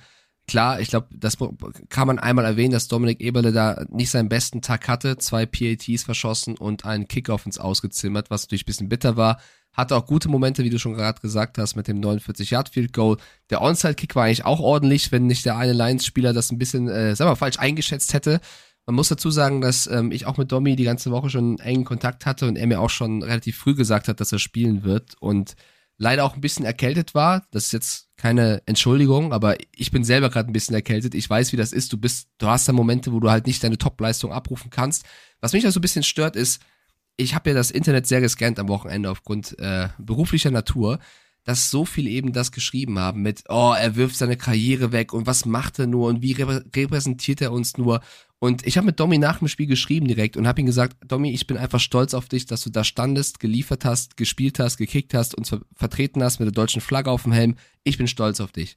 Und seine Antwort war, Mike, weißt du was, keine Ausreden, das war nix, scheiße von mir, ich weiß es selber, kacke. Also natürlich, er ist der Erste, der weiß, dass das eigentlich besser kann. Natürlich antworte ich ihm dann nochmal und baue ihn auf und sage, Alter, alles gut, das ist ein Spiel, weiter geht's und das wird er am nächsten Tag auch gewusst haben. Was mich nur stört ist, ganz egal, ob er das liest oder nicht, aber checkst du dann irgendwelche Kommentare unter den Eberle-Posts und du siehst, wie wir nicht schreiben, außer, also die Audionachricht war gerade übrigens perfekt, danke dafür, aber ansonsten die Kommentare waren nicht, boah, nächstes Spiel machst du es besser, sondern es war, er hat uns schlecht repräsentiert, er hat's weggeworfen, Ja. der trainiert ein Jahr und schafft es dann nicht aus 20 Jahren zu kicken. Leute, nicht vergessen, Dominik Eberle war bei den Packers, hat bei den Texans schon geliefert, war bei den Raiders und war übrigens lange Zeit raus aufgrund einer wirklich ähm, seltenen Krankheit mit seiner Speiseröhre, wo er nicht mehr spielen konnte, wo er nicht mehr trainieren konnte, wo er äh, abgenommen hatte und kam von dieser schweren Krankheit zurück und schafft es in den Squad der Lions, hat sich in wenigen Wochen versucht, in Detroit einzuleben, hat bei diesem Spiel äh, mit viel Druck, mit Onside-Kicks und so weiter die Chance zu liefern und hat sein Bestes gegeben. Und da würde ich mir ein bisschen mehr Anerkennung und Respekt wünschen, statt immer dieses Runtermachen und Runterziehen. Und das tut mir sehr leid, weil Dominik Eberl ist ein verdammt guter Kicker. Und äh, du hast es auch gerade schon richtig gesagt, klar tun diese Punkte, Punktverluste, verschossenen PATs am Ende weh, aber auch in Jared Goff hat eine Interception geworfen. Also die Lions haben das Spiel nicht verloren, weil der Kicker ein, zwei Punkte nicht gemacht hat, sondern sie haben verloren, weil sie 48 äh, kassiert haben. Und das ist der Punkt, diese Interception, die ist für mich der Dreh- und Angelpunkt, der Knackpunkt dieser ganzen Partie. Die, diese Interception. Es sind viele Fehler passiert, aber das war der elementarste Fehler, den die Seahawks radikal ausgenutzt haben. Denn wenn wir jetzt mal auf den auf den Zettel gucken. Wenn ihr jetzt gesagt habt, ja, ran.de haben wir nicht geguckt oder ja, weiß ich jetzt nicht, also Seahawks interessieren mich nicht, tut mir mal einen Gefallen. Nehmt euch mal, vielleicht morgen oder übermorgen, also wenn es im Fernsehen nichts ordentliches gibt, ähm, Game Pass, YouTube, guckt euch einfach mal die Zusammenfassung, von mir aus gerne auch die 40-Minuten-Variante an. Wir reden hier von Seattle mit 555 Yards und Detroit Lions mit 520 Yards. Und da ist eben der Punkt, zwei Turnovers auf Seiten äh, der Detroit Lions, das ist eben der Punkt. Ähm, beide Teams haben 27 First Downs. Also alleine daran siehst du, das ist, das ist ein Schwergewichtskampf gewesen. Das ist ein voller Schlagabtausch und ein geiles, und das meine ich wirklich geiles Footballspiel. Und, ähm, Und ein Scorigami, ne? 48, 45 gab es vorher noch Ja. nie in der NFL und das höchst ausgehende Spiel der gesamten Saison. Es war echt ein krasses Spiel. Und wir müssen ja jetzt Abbitte leisten, dieses Wort. Ach Gott. Haben wir, doch, ich möchte Abbitte leisten. Ja. Ähm, viele, und auch ich habe gesagt, oh, pf, Tino Smith ist ein Übergangsquarterback. Scheiß mal die Wand an. 320 Yards, zwei Touchdowns. Heidewitzka. Was Also- mich persönlich an diesem Spiel nur nervt, und dann darfst du, warte, dass äh, ich mein Fantasy-Duell gegen Roman Motzkes verloren habe wegen Arschloch Rashad Penny. Die ganzen Wochen hat Roman mit dem nichts gerissen. Und jetzt Ja, läuft der, und da äh. muss ich den Hut ziehen vor dieser Leistung. 17, 17 Läufe. Wir haben es eben vorhin gehört bei äh, Ezekiel Elliott. 19 Läufe führen noch nicht mal 50 Yards. Rashad Penny, 17 Carries, 151 Yards, zwei Touchdowns. Zatzing. Yes, ich hatte auch Geno Smith, also der hat auch Punkte gebracht, auch wenn ich verloren habe. Und auf der anderen Seite TJ Hawkinson auch 35 Punkte in Fantasy gemacht. Also es war einfach ein Shootout. Ich weiß nicht, ob ich scheiß die Wand an in diesem Spiel sagen würde, weil wir gleich noch über DK Metcalf reden müssen. Oh ja, Aber stimmt. Geno Smith hat tatsächlich ein sehr, sehr starkes Spiel gemacht. Das sind auch die ersten Memes mit Let Geno cook statt Let Russ cook, weil Oh. Russell Wilson kocht aktuell eher so schlechtes Müsli und Geno Smith macht ein Sieben-Gänge-Menü. Ähm, es war ein starkes Spiel von Geno Smith, aber auch, weil die Detroit Defense das irgendwo erlaubt hat. Und ich habe DK Metcalf vorm Spiel kritisiert für seine, ja, für seinen Trash-Talk Richtung Jeff Okuda, aber, auch da muss man wieder Abbitte leisten, im Spiel hat Metcalf Okuda zerstört. Sieben Catches, 149 Yards. Er hat den Worten Taten folgen lassen, dann ist es natürlich auch in Ordnung. Ich finde es trotzdem ein unnötiges Risiko vorher, aber Ja, aber das ist er hat jeder geht damit anders um. Er hat, er hat geliefert und in der entscheidenden Phase, ich glaube es stand 41, 31 im letzten Viertel, wir haben uns ein bisschen erschrocken, weil es wurden Bilder Ja. gezeigt, wie DK Metcalf auf einem Auto weggefahren worden ist. Und ich Aber, dachte und das, erst, pass auf, und das müssen wir richtig erklären. Also, normalerweise verletzt auf dem Feld, schwere Verletzung, Golfkart kommt. Golfkart fährt ans blaue Zelt ran, wenn du da schwerst verletzt bist.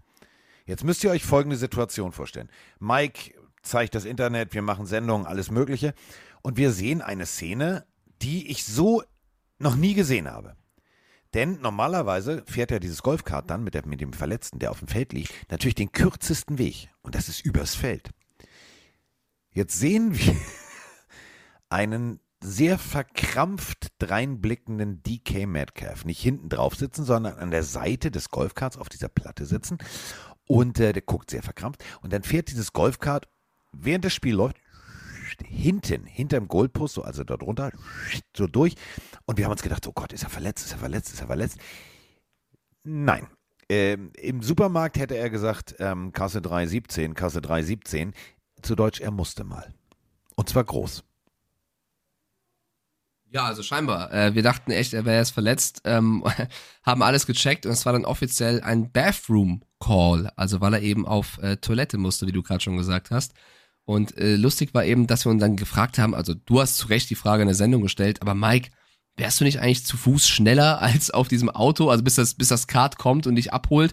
Und ich wollte eigentlich noch in der Sendung antworten, aber ich konnte nicht mehr, weil unser Spiel schon weitergegangen ist. Naja, Carsten, außer es ist schon was passiert und du kannst nicht mehr gehen. Ähm, es war aber scheinbar laut DK Metcalf anders. Er hat ja dann noch getwittert mit der, ich glaube, Clinch Walk hat er gesagt, Genau, hätte also nicht äh, mehr frei funktioniert. übersetzt heißt es, der Der Pobacken hat so- Zusammenkneifgang, den Ja. hätte ich nicht mehr geschafft. Ja, also ich meine, äh, when you gotta go, you gotta go, so ungefähr. Wenn du halt auf Toilette musst, musst du auf Toilette. Ähm, für mich der beste Tweet in diesem Kosmos war von RG3. Ähm, Griffin hat gepostet irgendwie, dass die Chiefs irgendwie besser durch die Bugs äh, geschossen sind als die Scheiße durch den Körper von DK Metcalf. So kann man das sagen. Also es passiert halt, aber es hat dem Spiel im Endeffekt nicht geschadet. RG3 wird inzwischen auch zum nächsten Antonio Brown. Der geht mir aber. Ja, nein, nein, nein, nein, nein, nein, nein, nein. Also so weit noch nicht. Der ist halt ein bisschen provokativ in seinen Aussagen, aber Antonio Brown, können wir gleich mal the thematisieren, ist, also der lebt auf einem anderen Planeten. Ähm, aber ja, es war, ein, Universum, die es, es, war, es war ein krasses Spiel, 48-45. Die Lions machen im Schnitt mehr als 35 Punkte pro Spiel und stehen trotzdem nur 1-3. Und ich glaube, sie hätten dieses Spiel schon gewonnen, wenn Amon Ra und Swift und Co. da gewesen wären. Ja. Aber trotzdem, die Defense ist zu schlecht. Und so gern wie Dan, Metcalf, äh, Dan Campbell mögen, Metcalf würde ich sagen, Dan Campbell mögen, das müssen wir langsam kritisieren, weil die Lions Defense ist eigentlich mit Hutchinson und Okuda eigentlich nicht so schlecht drauf. Vielleicht callen sie ab und zu ein bisschen zu aggressiv. Du kannst gegen die Seahawks nicht 48 Punkte kassieren. Die Lions sind eigentlich besser, als sie widerstehen. Und das ist so die Story der letzten Season. Und sie verdient es nicht 1-3 jetzt äh, nach vier Spieltagen zu sein. Und deswegen, äh, sie müssen dringend, dringend ihre Defense in den Griff bekommen. Die kommen noch.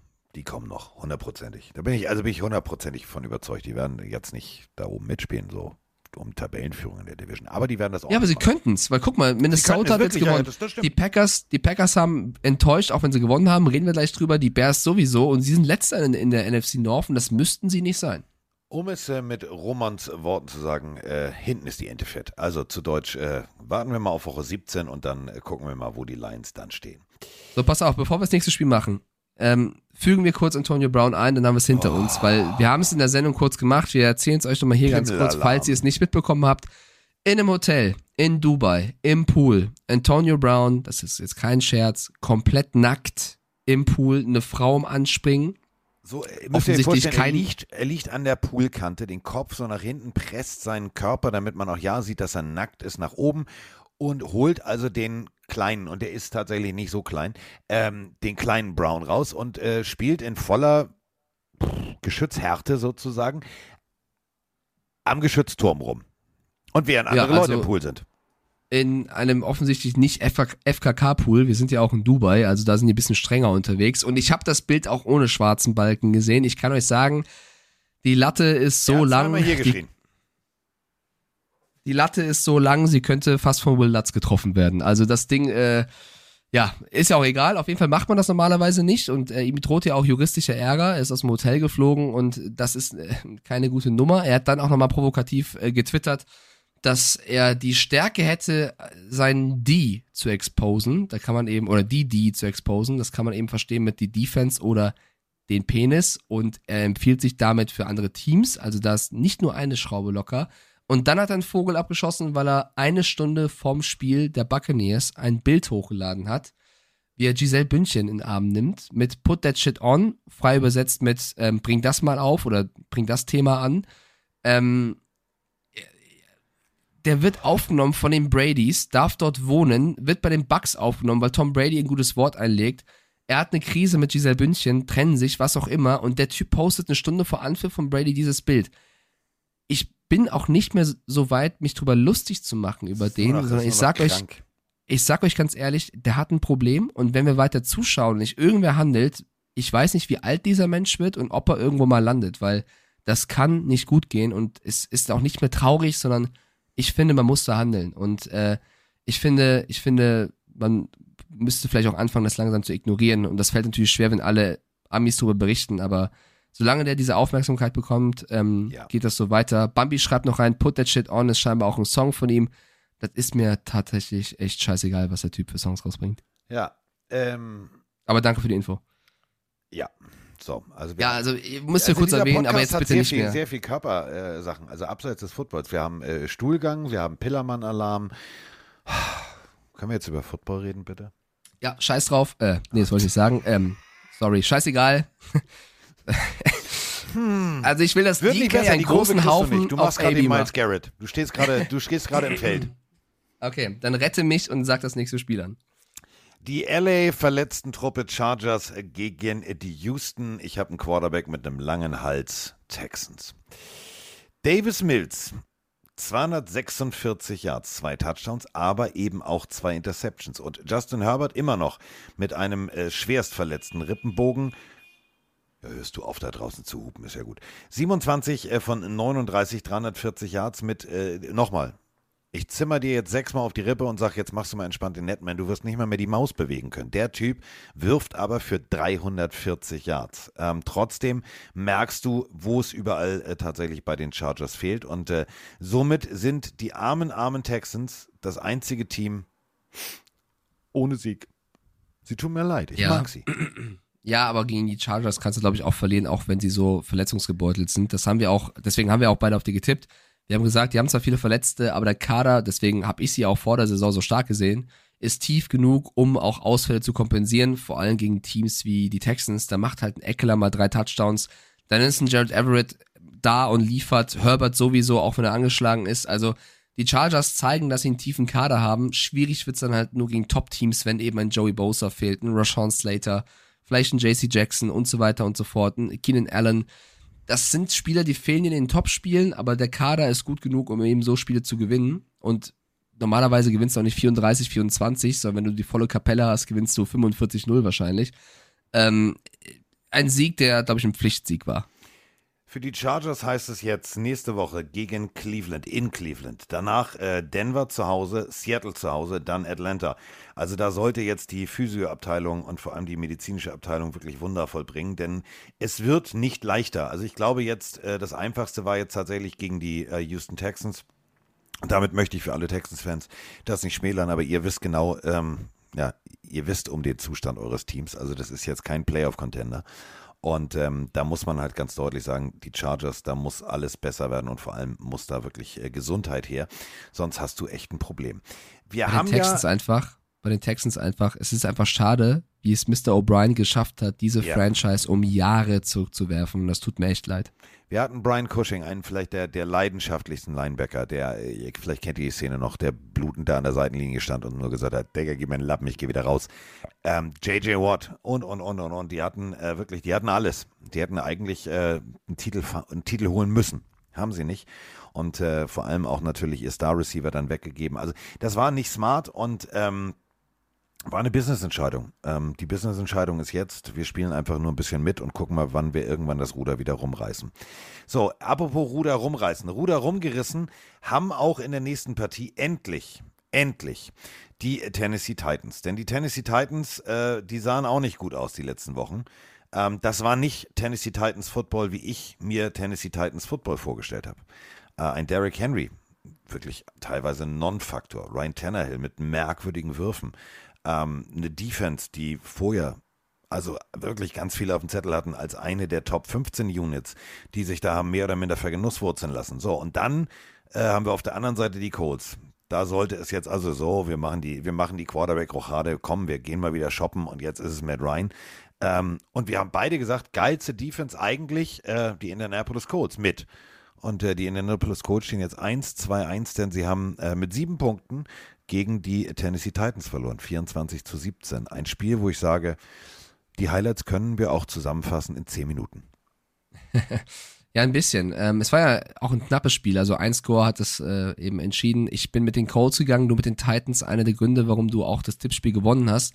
Ich bin von den Colts so ein bisschen enttäuscht, weil sie kriegen Jonathan Taylor einfach nicht äh, in die Position wie letztes Jahr. Das sind vielleicht Gründe in der O-Line, dass die O-Line nicht genauso funktioniert oder auch an Taylor selber. Fakt ist aber, es funktioniert nicht. Und wenn dann noch dazu kommt, dass der Gegner kein Turnover hat und du drei, also du drei Bälle, dreimal schenkst du den Ball dem Gegner, dann verlierst du dieses Spiel mindestens mit einem Score. Also ich finde schon, Titans haben das solide gemacht. Also ich will das nicht schlecht oder kleinreden, aber für mich haben die Colts sich wieder mal irgendwo selber geschlagen mit eben mangelndem Laufspiel, was sie eigentlich immer gut können, und eben den Turnovern. Weil es geht nicht nur durch die Luft und das ist eben der Punkt. Du holst Matt Ryan, der, der kann präzise passen, der kann das. Sonst wäre er nicht mal MVP geworden.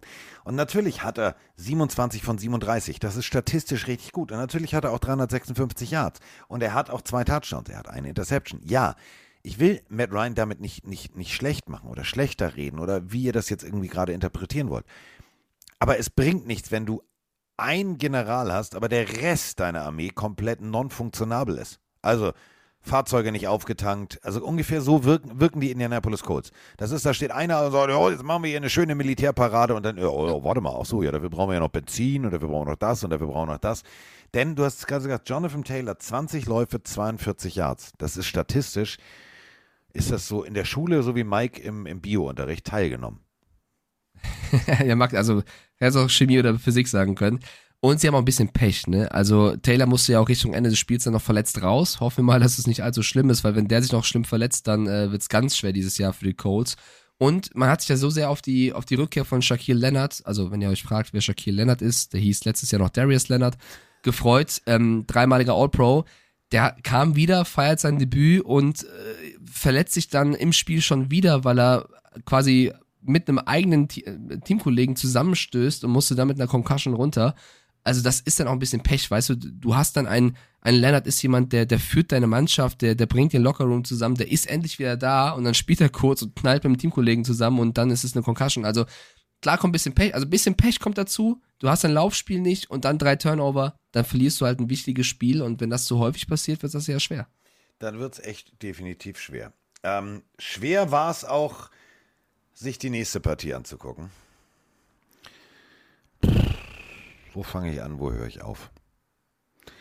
Am Anfang der Saison war ich echt geflasht. Habe ich gesagt, Diggi, geil, die Giants, sie spielen wieder guten Football, das macht wieder Spaß. Ich gucke mir die Giants an. Und ähm, auch die Giants übrigens äh, diese Woche mit einem anderen Helm. Müsst ihr mal genau hingucken. Das ist der alte Schriftzug, äh, so eine Hommage an die Zeit von Lawrence Taylor und, und, und, und, und. Aber Hommage an Lawrence Taylor und äh, an, an wirklich Phil Sims und Konsorten war das jetzt ehrlich gesagt nicht. Das war ein durchwachsenes, gutes Footballspiel. Das war ein, war ein Arbeitssieg. Ich versuche doch gerade, lass mich doch mal eben kurz. Es war ein Arbeitssieg, aber, und das muss man jetzt mal ganz deutlich fragen, ja, Daniel Jones verletzt raus, dann wieder rein, dann steht aber Shaquille, äh, hier, Shaquille, was rede ich denn da? Sha Barclay. Ich bin auch müde, Entschuldigung. Äh, also Mr. Barkley als, als, als Running Back da, als Quarterback da und nicht als Running Back und äh, so, dann verkauft Daniel Jones das so mit voller Inbrunst, dass er einfach stehen bleibt, statt irgendjemanden zu blocken. Da waren so Playcourts aber wo ich gedacht habe, so, hm, verstehe ich nicht. Und auf der anderen Seite, Mikes zweitliebster Coach, also er ist ja Vorsitzender des Mad Rule Rules Club, ist er natürlich auch vom äh, Chicago Bears Coach und der, also da muss ich mich jetzt mal fragen, ähm, würfelt der das Playbook? Was, was macht er da? Ja, vielleicht hat er gar keins. Also So, das äh, sein, ja. für mich würde ich sagen, war das eine Partie, als würde das aktuelle Schalke 04 gegen das aktuelle Schalke 04 spielen, also zum Abgewöhnen. Äh, die Giants gewinnen 20 zu 12 gegen die Bears und es war wirklich ein beschissenes Footballspiel. Ähm, Matt Eberfluss kriegt die Bears Offense nicht in den Griff. Also der Fluss fließt nicht aufwärts, sondern eher runter Richtung äh, Boden, weil was die spielen, ich weiß es nicht. Justin Fields funktioniert gar nicht. Ähm, klar, dein Montgomery ist verletzt, Khalil Herbert macht es trotzdem passabel. Du hast natürlich jetzt nicht die besten Receiver der Welt, trotzdem Receiver, die du ein bisschen mehr einsetzen kannst. Äh, es funkt, also offensiv funktioniert gar nichts, wirklich gar nichts. Das ist vielleicht offensiv mit die schwächste Mannschaft. Und die Giants Defense ist natürlich jetzt keine sehr schlechte, aber wenn sie im dritten Viertel, du hast es gerade schon gesagt, Daniel Jones runternehmen müssen, weil er sich erstmal schwer verletzt, wir hatten erst die Information, er wäre out für das gesamte Spiel, also ich glaube, der hat gar nicht mehr geplant zurückzukommen. Da kommt Tyrod Taylor rein, der wird umgewurzelt, weil die Bears Defense halt eine starke Defense ist und der, mit der beste Spieler Roquan Smith wird was weggeekelt. Ähm, dann verletzt sich Taylor, ich glaube, es war auch eine Concussion. Dann muss Jones wieder rein, aber Jones kann eigentlich gar nicht mehr spielen. Sehr gut, wenn du nur zwei Quarterbacks hast an der Stelle. Brian Dable, sehr gut geplant. Ähm, was machst du? Du musst mit Trickplays dir behelfen, stellst Saquon Barkley als, als Quarterback auf. Daniel Jones callt die Plays, ist aber dann nur ein Receiver, macht nur noch die Handoffs und trotzdem gewinnst du dieses Spiel 20 zu 12. Also da, also ein größerer Disrespect gibt's ja gar nicht an die Bears, dass sie es nicht schaffen, die Giants da zu schlagen, weil ihre Offense so schlecht ist, dass sie das nicht gewuppt bekommen. Und äh, im Gegenteil, ich würde da weniger jetzt Dable für manche Playcalls kritisieren, sondern ich finde, er hat das irgendwie noch gut gerettet im Endeffekt mit ohne Quarterback. Ähm, trotzdem keine gute Idee, nur zwei zu haben. Ich, ich würde da voll auf die Bears gehen. Es tut mir sehr leid. Also ich weiß, es, es, es, es ist keine Teamchemie da. Also ich weiß nicht, ob ich jetzt nur Justin Fields kritisieren würde. Ich, ich würde da echt eher auf den Coaching-Stuff gehen, der halt neu zusammengestellt worden ist. Es, da, der Plan, den sie haben, wenn sie einen haben, geht minus 100 auf. Definitiv. Also äh, passt hinten und vorne nicht. Und du sagst es gerade ganz richtig. Du hast, wenn du, guck dir mal bitte College-Spiele. Ich muss diese Kaffeetasse weiter wegstellen. Das klingt ja jedes Alles Mal, gut. würde hier Bing, Bong, Bong. Ähm, Schau mal auf die Fumbles, Carsten. das ist der Punkt. Und, und nochmal, also ich, fangen wir vorne an. Also fangen wir wirklich mal mit dem Quarterback an. Justin Fields im College. Heidewitzka. Geiler Typ. So. Ich als Coach würde sagen, hm, setz dich mal, Justin. Kennen wir alle aus diesem berühmten Film äh, an jedem verdammten Sonntag. Da sitzt Al Pacino als Coach und dann kommt Willy Beeman zu ihm und die setzen sich hin und die essen und die reden drüber. Und was war das Endresultat? Die beiden gehen gemeinsam zu einem neuen Team und bauen da was Neues auf. Du musst deinen Spieler verstehen.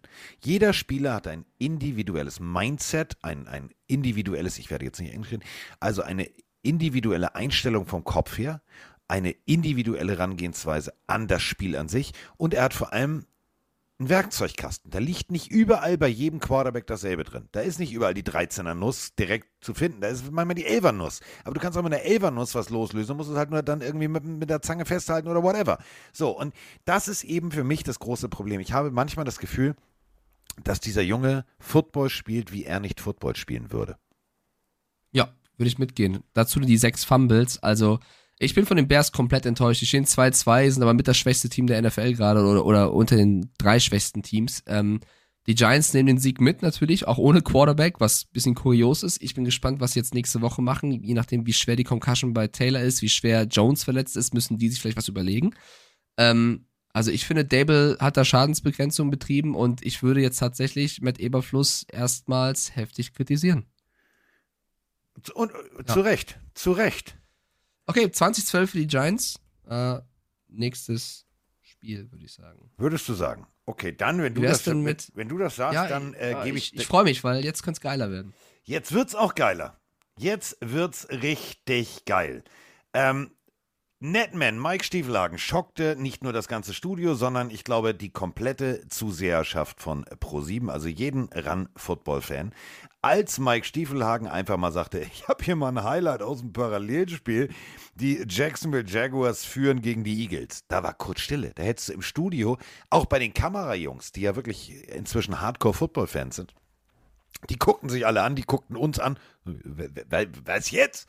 Und ähm, es war merkwürdig. Ja, es hat auch geregnet. Ja, es waren keine Bedingungen, die du aus Florida kennst. Es war ein Spiel bei den Eagles. Das lauteste, böseste, härteste Stadion, was es gibt. Aber es war ein geiles Footballspiel. Und zwar von beiden Seiten. Und wir sind jetzt an diesem Punkt, wo ich sage, liebe Freunde, ich drücke jetzt hier bei einer Jacksonville Jaguars Fan-Nachricht auf Play und vor einem Jahr unter diesem komischen, verwackelten Coach, hätte ich gesagt, hätten wir dazu niemals eine Sprachnachricht gekriegt. Hallo hallo Mike, der Per aus Kamenz hier. Grüße, ein enttäuschter Jaguars-Fan spricht zu euch. Ganz kurz aber erstmal zum Wochenende, Carsten, da, da, deine Kombo mit Kasim und Mike dazu, die war richtig Zucker. Das hat richtig Spaß gemacht bei College und am Sonntag zuzuschauen. Euch hatte euch nebenbei auf dem Second Screen am Sonntag natürlich laufen. Und jetzt kurz zu den Jags. Also durchgepeitscht können auch nur wir sein, aber wir waren hier nicht schlechter als die Eagles. Wir waren zu jeder Zeit im Spiel drin. Wie ist eure Meinung dazu? Ist doch eigentlich ein gutes Zeichen für uns Jaguars. Das ist ein gutes Zeichen in Neon und in Las Vegas Größe. Ehrlich, das meine ich jetzt echt ernst. Die Jacksonville Jaguars hatten teilweise das Spiel in der Hand. Es gab Momente, wo ich denke so, ey, yay, yay, yay, yay. Also wenn jetzt die Eagles das Ruder nicht rumreißen, dann wird das extrem hässlich. Ja, dann waren so zwei, drei kleine Fehler, die den Eagles in die Karten gespielt haben. Aber wenn du einen Jalen Hurts nach Wochen, wo er auf dem Superman-Heft geschlafen hat, bei 204 Yards und einer Interception hältst, dann hast du eine geile Defense. Punkt. Ja, ich gehe mit mit der Audionachricht, aber ich bin da ein bisschen kritischer, weil ich habe ja auf den Jaguars Sieg getippt, weil ich eben genau überzeugt war von dieser Defense und gesagt habe, sie schaffen es mit der Offense und den Gameplan von Peterson, der unbedingt das, das Spiel gewinnen will gegen seine Ex. Ähm, sie, sie schaffen das, die, die Eagles zu schlagen und es geht so gut los und sie führen 14-0 und sie verlieren im zweiten Viertel komplett das Momentum, weil sie vor allem das Laufspiel um Miles Sanders, der ein Riesenspiel gezeigt hat, ähm, nicht stoppen können und kriegen 20 Punkte im zweiten Viertel und verlieren da das gesamte Spiel. Also ich glaube, also krasser haben nur die Ravens das Spiel hergegeben. Ähm, Finde ich sehr, sehr schade, weil es war viel mehr drin. Klar war es eine gute Leistung und du hast dich gut präsentiert gegen das wahrscheinlich gerade beste Team der NFL, aber du hättest hier noch viel, viel, viel mehr schocken können. Und für mich sind die Gründe einfach, du hast gut angefangen, du hast dann das Momentum leichtfertig hergegeben, hast das Laufspiel nicht stoppen können und hast dann in der Offense es nicht mehr so gut hinbekommen wie zuvor. Und klar, äh, Respekt an die Eagles, dass sie schaffen, einen 14-0 aufzuholen zu Hause und dann hilft natürlich auch die Home Crowd, aber insgesamt ähm, haben die Jaguars für mich zu leicht das hergegeben. Aber das ist auch ein Team, was lernen kann mit einem jungen Quarterback, mit einem Coach, der das Team erreicht hat. Das hat auch gerade der Chat reingeschrieben. Ähm, Andy schreibt es gerade rein kein Vergleich zu Urban Meyer. Es, was wäre letztes Jahr möglich gewesen, muss, muss man sich eher fragen. Ja. Ähm, deswegen, ja, Jaguars gut präsentiert. Sehr, sehr schade dennoch. Ich glaube, da wäre noch mehr drin gewesen. Ja, und jetzt kommen wir zur nächsten Partie. Was interessiert mich mein Gelaber von letzter Folge? Da war ich fest davon überzeugt, dass Olle Mitch Trubisky rausgeht und den Rasen abbrennt. Dass der Typ Ich einfach auch. sagt, ich jetzt zereff ich euch alle. Wir haben Kinder, die zuhören. Du weißt noch, die Kleine, die sieben äh, während der Autofahrt. Deswegen muss ich jetzt manchmal Worte abkürzen. Also ich zereff euch alle, denn ich bin hier der geilste Macker und ich bin gekommen, um zu bleiben. Und es ist mir scheißegal, ob ihr Pickett geholt habt. Ich werde jetzt der Steelers Quarterback der nächsten fünf, sechs, sieben, acht Jahre. Mitch Trubisky hat nicht auf dem Superman-Heft geschlafen, sondern der hat auf dem Fix und Foxy geschlafen. Denn der war fix und Foxy. Das hat nulltens funktioniert. Der Typ war, das war ein Spiegelbild seiner selbst. Und äh, auf der anderen Seite, da hatten wir Zach Wilson. Und jetzt kommt aber das Geile, und deswegen ähm, habe ich erst angekündigt und jetzt kommt die Sprachnachricht. Einer von uns, ein Pillenario, hat dieses Spiel gesehen. Und zwar nicht wie wir in der Zusammenfassung oder beim Game Pass oder oder oder, sondern Achtung, diese Sprachnachricht kommt direkt aus dem Stadion. Moin Carsten, moin Mike. Ist der Björn aus Ostwestfalen. Diesmal nicht in Ostwestfalen, sondern in Pittsburgh. Und ich muss sagen, ja, scheiße gelaufen das Spiel. Aber ich habe die ersten beiden Touchdowns von Kenny gesehen. Und ich muss sagen, Kenny war wesentlich besser als Mitch. So, damit ich die 30 Sekunden nicht überstreite, sage ich euch schönes Wochenende und ich gehe jetzt trotzdem feiern und saufen. Ciao. Ja, Ich glaub, in Da wird vorher Pittsburgh. schon ein bisschen, Grüße. da wird vorher schon ein bisschen gepichelt. Aber ja, geil, geil. Grüße gehen raus. Sehr schön, dass wir äh, Insights von vor Ort haben, tatsächlich. Und ich, ich sage dir, Ja. Senior Ding Dong und die komplette Gang Green Germany, ich glaube, die sind heute am Feiertag alle nackt und feiern. Ja, ähm, das auf jeden Fall. Mir hat auf jeden Fall gefallen, wie, wie die Jets eigentlich dieses Spiel begonnen haben, weil Zach Wilson nach der Verletzung sehr confident, also sehr selbstbewusst gewirkt hat und äh, das Spiel an sich genommen hat, sie mit Trickplays, äh, mit Braxton Berrios ähm, geliefert haben und eigentlich gut reinkam. Und die Offense der Steelers, und da muss man auch nicht nur Trubisky mit reinnehmen, sondern ich bin da mittlerweile bei den Steelers-Fans, man muss auch weiterhin über Matt Canada reden, ob es nicht schlau wäre, vielleicht während der Season da schon was zu verändern, weil offensiv mit den Waffen, die du eigentlich hast, Deontay Johnson, George Pickens, Claypool, der auch einen Ball sehr bitter hat fallen lassen, also Claypool dieses Jahr noch nicht ganz so wirklich da. Warte, ist das, ich Da frage muss- nur ganz kurz, ist das der Claypool, der vor der Saison via Social Media Ja. gesagt hat, ich bin Top 3 Receiver, ich bin die geilste Katze, ich bin, ich bin das, das Beste des Besten des Besten? Ja, das, so, also okay. ich weiß nicht, von welcher Sportart er gesprochen hat, aber Football ist es nicht tatsächlich. Ja. Ähm, und Trubisky hat nicht funktioniert. So, man muss aber auch sagen, die Jets Defense hat das sehr gut gemacht. Sie haben ihn sehr viel unter Druck gesetzt. Trubisky trotzdem kein Faktor in dem Spiel. So sehr, dass Tomlin, was mich ein bisschen überrascht hat, jetzt schon zu der Entscheidung kam, wir nehmen ihn raus und packen Pickett rein. Weil das ist, fand ich, immer noch ein großes Risiko gewesen. Und ich weiß auch nicht, ob er sich jetzt den größten Gefallen damit getan hat, weil sie haben, sie haben das Spiel ja trotzdem verloren. Pickett erstmal mit einem Quarterback-Sneak zu, zum neuen First Down, sehr gut gemacht. Dann gab es zwei Läufe und dann der erste Pass von Pickett, der direkt ein tiefer Pass werden sollte, den er eigentlich auch gut geworfen hat. Claypool hat die Situation verkackt und das ist dann erstmal eine Interception. Und die hat, also die hat er auch nicht ganz abgeschüttelt bekommen, weil es gab noch zwei weitere Interceptions. Auch wenn er selber dann zweimal zu dem Touchdown gelaufen ist, was er, oder gesneakt ist, was er großartig gemacht hat. Auf dem Boxscore steht vier Interceptions vom, von Trubisky und Pickett, kein Touchdown-Pass. da kannst du A, natürlich die Quarterbacks für kritisieren, B, musst du aber über deine Offense, über, über Ja. dein Playbook reden. Weil Und das du musst ist auch, und da Faktor. möchte ich jetzt einfach mal, also wäre ich mit Trubisky, Chase Claypool würde von mir nach diesem Spiel keine Weihnachtskarte kriegen. Nö. Frontal steht er zum Ball, falls ihr es nicht gesehen habt. Steigt hoch, daneben, also es ist immer kein gutes Zeichen für einen Passverteidiger, wenn er im direkten Springduell hinter dem Receiver ist und das Ganze dann auch noch mit dem Rücken zum Spielgeschehen. Dass es dann doch zur Interception kommt, war so ein bisschen Beachvolleyball. Ich, äh, ich pritsch den Ball einfach mal weg. So, also äh, schlecht. So, und ähm, du hast zu Recht die Frage gestellt in der Sendung und das fand ich sehr, sehr gut. Ist es für der richtige Moment für die Psyche eines jungen Quarterbacks? Ich weiß es nicht. Ähm, denn du hast es gut geteasert. Du hast immer gesagt, so, und hier sehen wir den ersten Pass von Kenny Pickett. Mal gucken, was passiert. Es war natürlich ein schlechter erster Pass. Es war alles nicht gut. Es hat nicht funktioniert. Aber, und da möchte ich jetzt mal wirklich Kenny Pickett loben. Stellt euch einfach mal vor, ihr seid extrem jung. Ihr kommt zu einer der vielleicht traditionsreichsten Franchises überhaupt.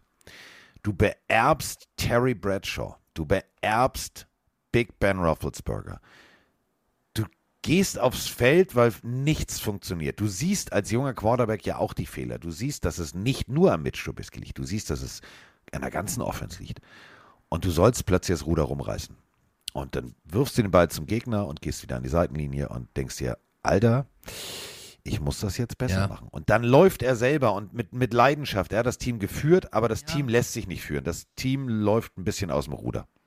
Das stimmt. Drei Interceptions, auch noch ein Fumble gehabt. Also alles in allem, ich will jetzt nicht Kenny Pickett hier zu sehr kritisieren, weil ich glaube, es war eine sehr, sehr schwere Situation für ihn. Ähm, ich halte sehr, sehr viel von Mike Tomlin, aber ich weiß nicht, ob das der erste richtige Moment war, ihn hier einzusetzen, weil ja, er sah insgesamt vielleicht besser aus als Trubisky, aber du hast das Spiel A trotzdem verloren, B ist das in seinem Kopf, diese vier Turnover, die er hatte und C bedeutet das jetzt, dass das weiterhin starten wird. Ich meine, Tomlin hat das jetzt ein bisschen offen gelassen, wird das evaluieren, wer jetzt eher spielen soll, weil wenn du ihn jetzt wieder auf die Bank setzt, ist auch komisch, wenn du ihn jetzt weiterbringst und er weiter Fehler macht.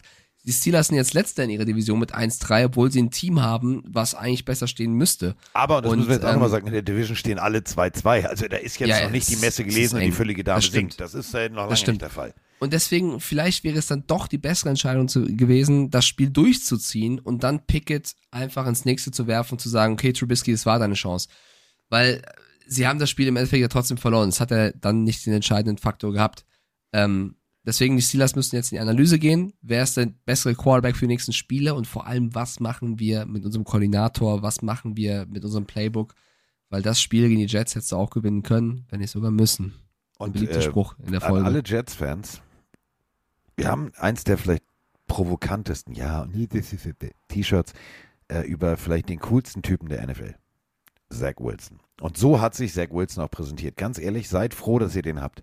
Der Typ kommt nach einer langen Verletzungspause raus und sagt, Alter, wir spielen, wo spielen wir? Ja, okay, ist ein Powerhouse des Footballs, ist mir egal. Komm, machen wir mal witzig hier. Oh, ach komm, äh, hey Coach, wollen wir, wollen wir Philly Special 2.0 spielen? Alles klar, komm. Lass mal Braxton Barriers mir den Ball zu werfen. Mach ich schon. Ähm, so kalt wie eine Hundeschnauze musst du erstmal sein. Also ganz ehrlich, der Typ, äh, der ist so, der ist so kalt wie die Eiswürfel in meinem Whisky sauer. Und das, das ist, das ist für einen jungen Quarterback, der nach einer Verletzungspause zurückkommt, ist das beeindruckend. einer der Gründe, warum ich glaube, dass die Jets auch vor den Patriots stehen werden. Äh, und warum ich glaube, wenn die Steelers das Offensivproblem nicht in den Griff bekommen, wird es in ihrer Division leider schwer. Ich hoffe aber, dass sie es schaffen. Eine ähm, traurige Nachricht noch aus dem Stadion ist, dass ein Fan leider verstorben ist. Ähm, ich habe jetzt mehrere Berichte gelesen. Einer war, er sei aus dem Aufzug gefallen, was bisschen komisch klingt. Ein anderer war, dass er von der Rolltreppe schlimm gestürzt ist und deswegen leider äh, verstorben ist. Also da vielleicht nochmal kurz ja, ein bisschen, ein bisschen Mitleid, Trauer dafür. Das ist natürlich sehr schade und umso schöner, dass unser Fan, der vor Ort war, dem nichts passiert ist.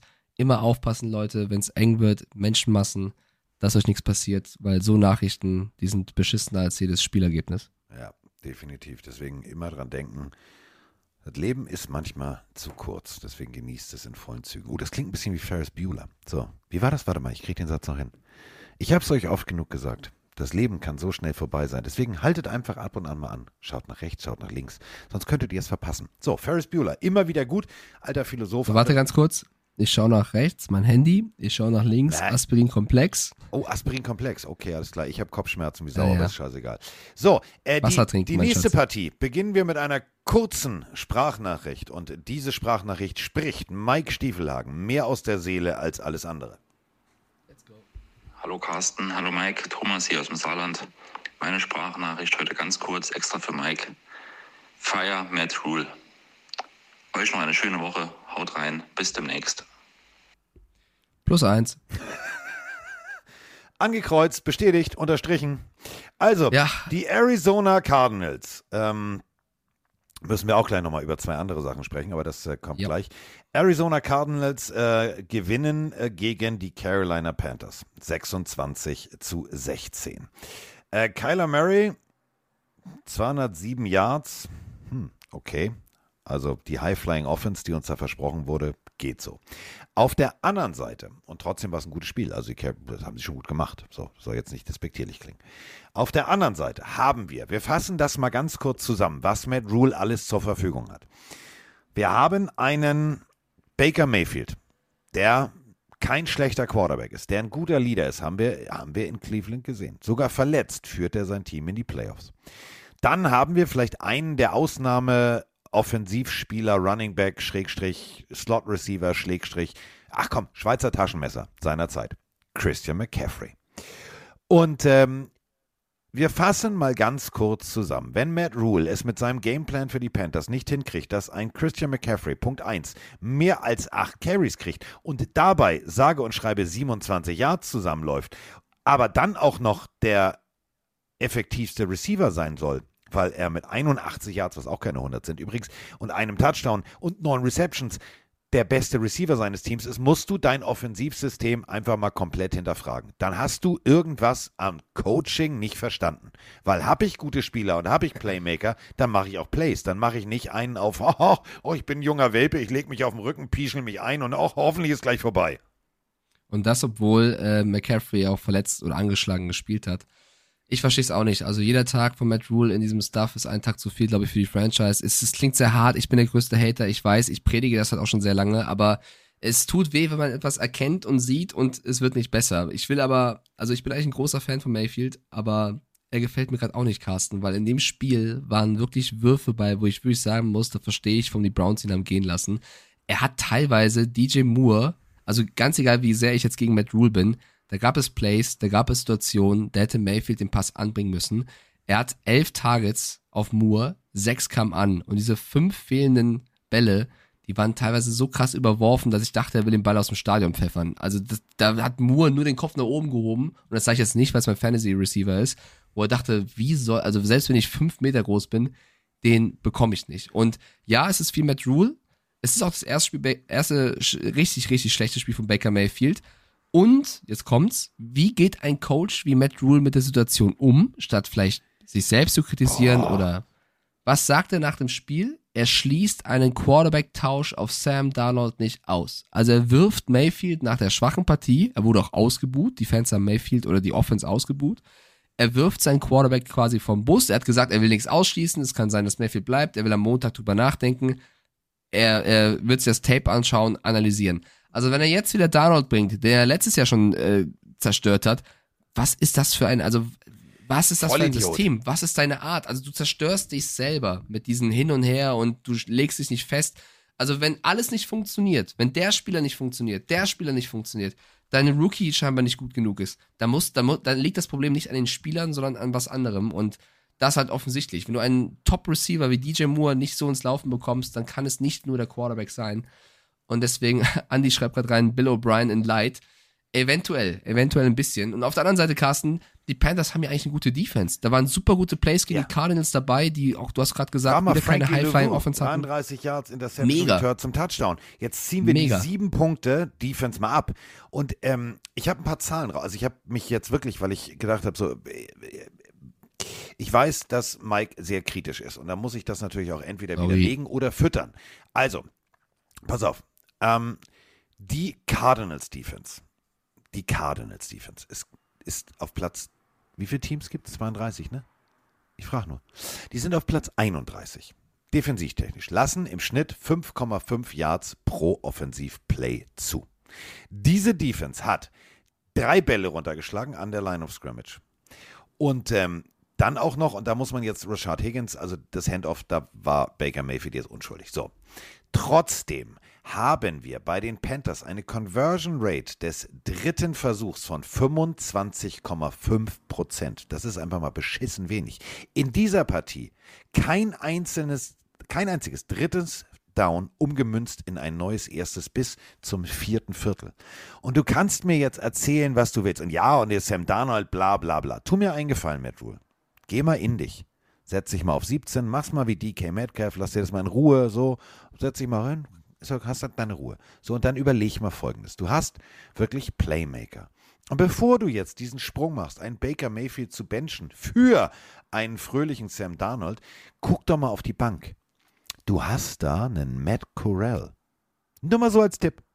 Nur mal so als kleiner Tipp. Und wer Matt Corral am College gesehen hat, der weiß, äh, der Typ hat bei Ole Miss einfach mal komplett auch Spiele gerettet.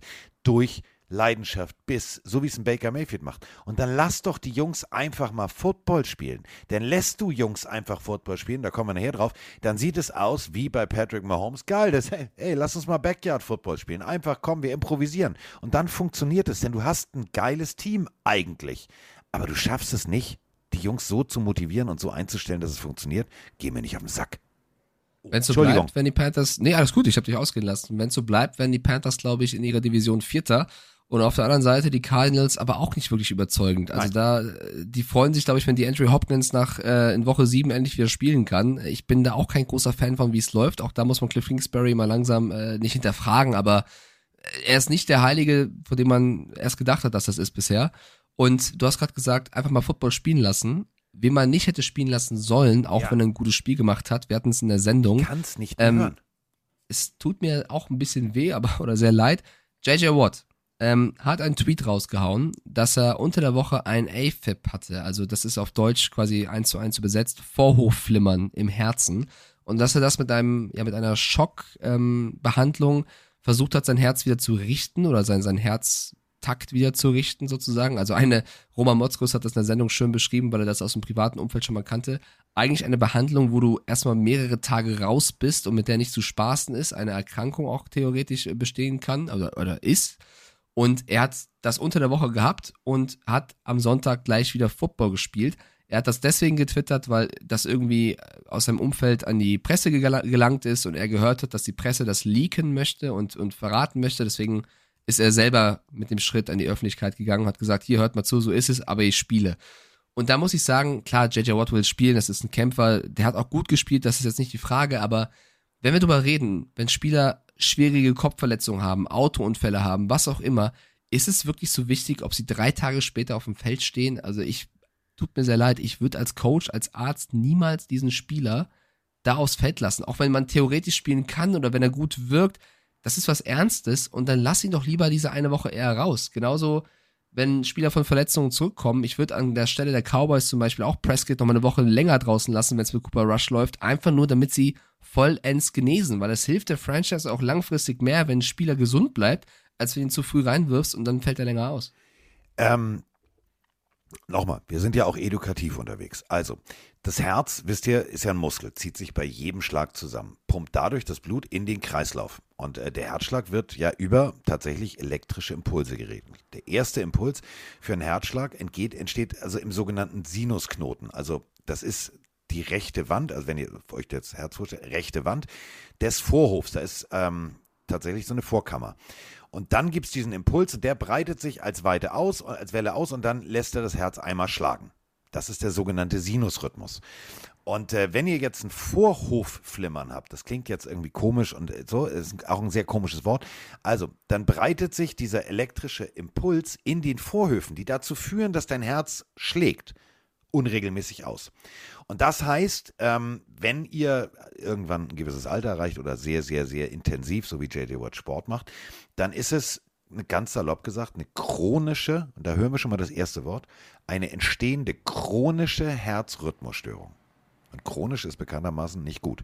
So, und das heißt, es ist zwar nicht lebensbedrohlich, aber es erhöht auf Dauer, wenn du es mehrfach hast und so weiter und so fort, das Risiko für Schlaganfälle. Und das ist der Punkt, wo ich sage, Digga, wenn du, du bist NFL-Spieler, du liegst im Bett, gesunder Ruhepuls, meistens so zwischen 60 und 90, das kennt ihr, wenn ihr so eine Sportuhr habt, da guckt man immer drauf und so und so. Bei einem Vorhofflimmern kann das, der Herzschlag auf bis zu 160 Schläge steigen pro Minute. Und dir wird schwindelig, du hast, du, du spürst dein Hals, äh, dein, dein, deine Halsschlagader, du merkst den ganzen Körper. Ähm, das ist nicht gesund. Und du gehst dann hin und ge- sozusagen dein Herz wird geresettet. Also der Impuls, der elektrische, wird wieder auf Null gesetzt. Alleine das, da kannst du einfach mal eins und eins zusammenzählen, dass das nicht mal eben so nebenher gemacht wird. Also das ist jetzt nicht, oh scheiße, ich habe das Licht am Auto angelassen, gib mir mal Starterhilfe. Das ist was völlig anderes. Und dann einfach zu sagen, ich spiele, ist für mich auch an ganz viele junge Spieler in den USA da draußen, auch hier in Deutschland, ein völlig falsches Signal. Bin da ein bisschen enttäuscht von JJ Watt, aber eben auch von den Ärzten und von der Franchise, von dem Coach. Und wir reden hier wirklich, wir haben jetzt so eine Concussion-Diskussion und ich verstehe nicht, warum man da jetzt einen Unterschied zieht. Ähm, das ist so ernst, da sollte man, glaube ich, äh, ja, eigentlich einschreiten. Und Kasim Edebali hat es ja auch in der Sendung richtig gesagt, wurde auch gerade von Bianca reingeschrieben. Man muss die Spieler manchmal vor sich selbst beschützen. Und ich halte es mit Bonsai, der hat reingeschrieben, wow, hammergeil erklärt von Carsten, bin begeistert. Ich muss auch sagen, Carsten, bin gerade sehr stolz auf dich, wie toll du das erklärt hast. Ich bin mir sicher, hätte ich dich als mein Biolehrer gehabt, wäre es eine Note besser So. gewesen. Also ich hätte viel, viel mehr verstanden. Ich hatte auch Krass, Bio-Leistungskurs. Impressed. Ich bin impressed, sehr, sehr stark. Ähm, aber ich bin voll bei dir. Also ich bin da auch von allen Beteiligten und ich liebe JJ Watt. Ähm, ein bisschen enttäuscht oder sehr enttäuscht sogar. Das ist das falsche Zeichen an die Jugend. Also ich war auch jemand, Carsten war auch jemand, wenn wir einen Schlag abbekommen haben, verletzt waren, wir wollten immer spielen. Das ist der Ehrgeiz, das ist der Wettkampf, das ist der Stolz. Du willst ähm, performen, aber da brauchst du eben einen vernünftigen Trainer, einen vernünftigen Arzt, äh, irgendeinen vernünftigen Protagonisten, der eben sagt, ähm, mach's nicht. Und das hat in dem Fall gefehlt. Ähm, Im nächsten Spiel, ähm, da hat jemand nicht gespielt, der hätte spielen müssen. Ähm, aber er ist verletzt definitiv raus, Knöchel.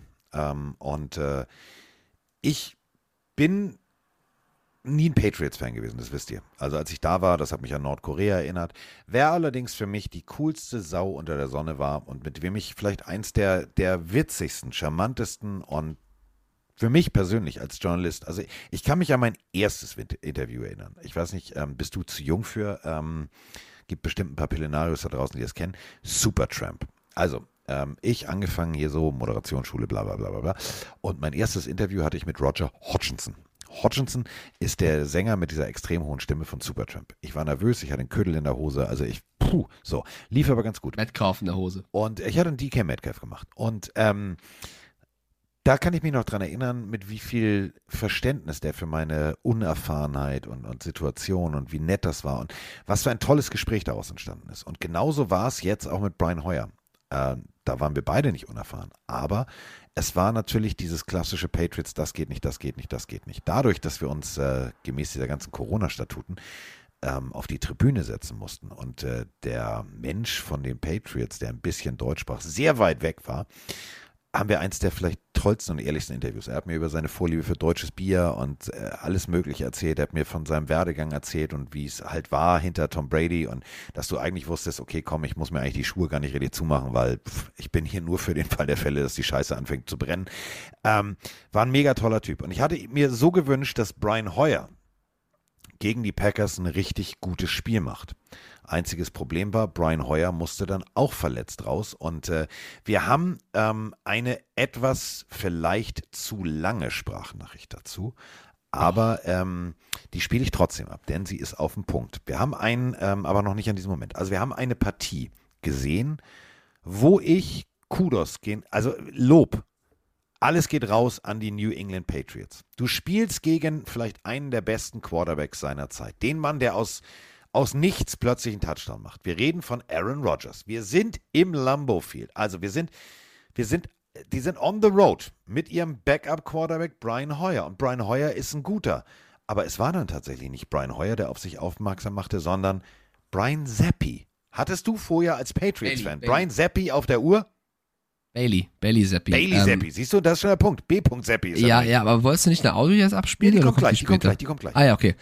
Ähm, ja, also tatsächlich hat man den schon als Patriots-Fan auf dem Schirm gehabt, weil der Junge wirklich in der Preseason gut gewirkt hat. Aber wie das so mit Rookies in der Preseason ist, denkst du dir halt, ja, okay, das ist halt, weil die Backups spielen und wer weiß, ob der das in der Regular Season auch zeigt. Aber ehrlicherweise hat er das eins zu eins übernommen, was er in der Preseason gezeigt hat. Der Junge hat komplett abgeliefert, ist der erste, das klingt ein bisschen komisch, aber ist so, ist der erste Rookie-Quarterback in diesem Jahr mit einem Passing Touchdown. Ist der allererste. Es gab nur Kenny Pickett, der selber gelaufen ist, aber kein anderer Rookie, also gibt keinen, hat einen äh, Touchdown-Pass geworfen.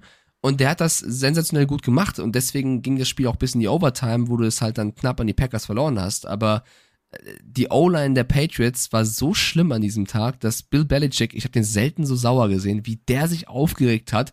Isaiah Wynn, eigentlich einer unserer besten O-Liner, Ja, die hatte einen Drehtür. rabenschwarzen Der war eine Tag. Rashan, Tag. Rashan Gary, krasser Typ, muss man auch sagen. Rashan Gary hat den mit Haut und Haaren gefressen, links und rechts rumgeschubst. Brian Hoyer hatte ja wirklich gar keine Chance gehabt, der wurde komplett aus dem Leben geschossen.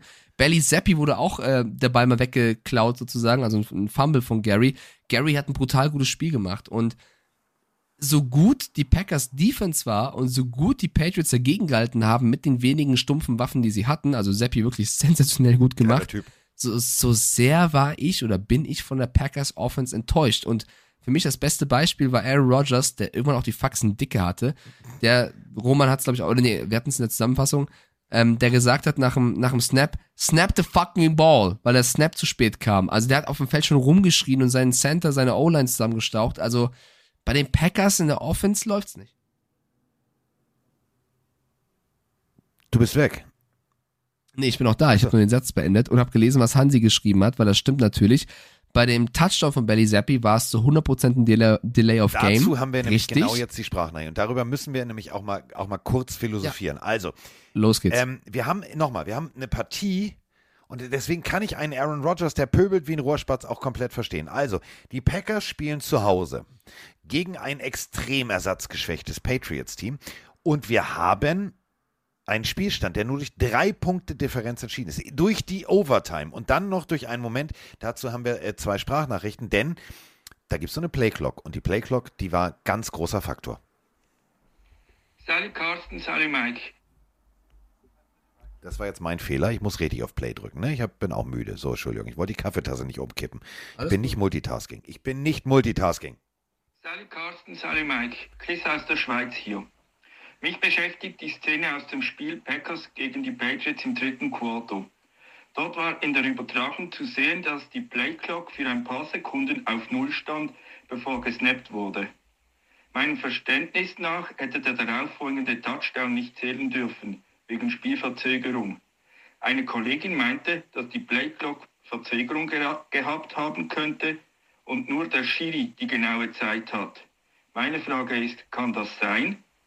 Ist nicht die Playclock hinter dem Feed Goal, die vom Backjudge beobachtet wird, entscheidend für eine Flag für Spielverzögerung?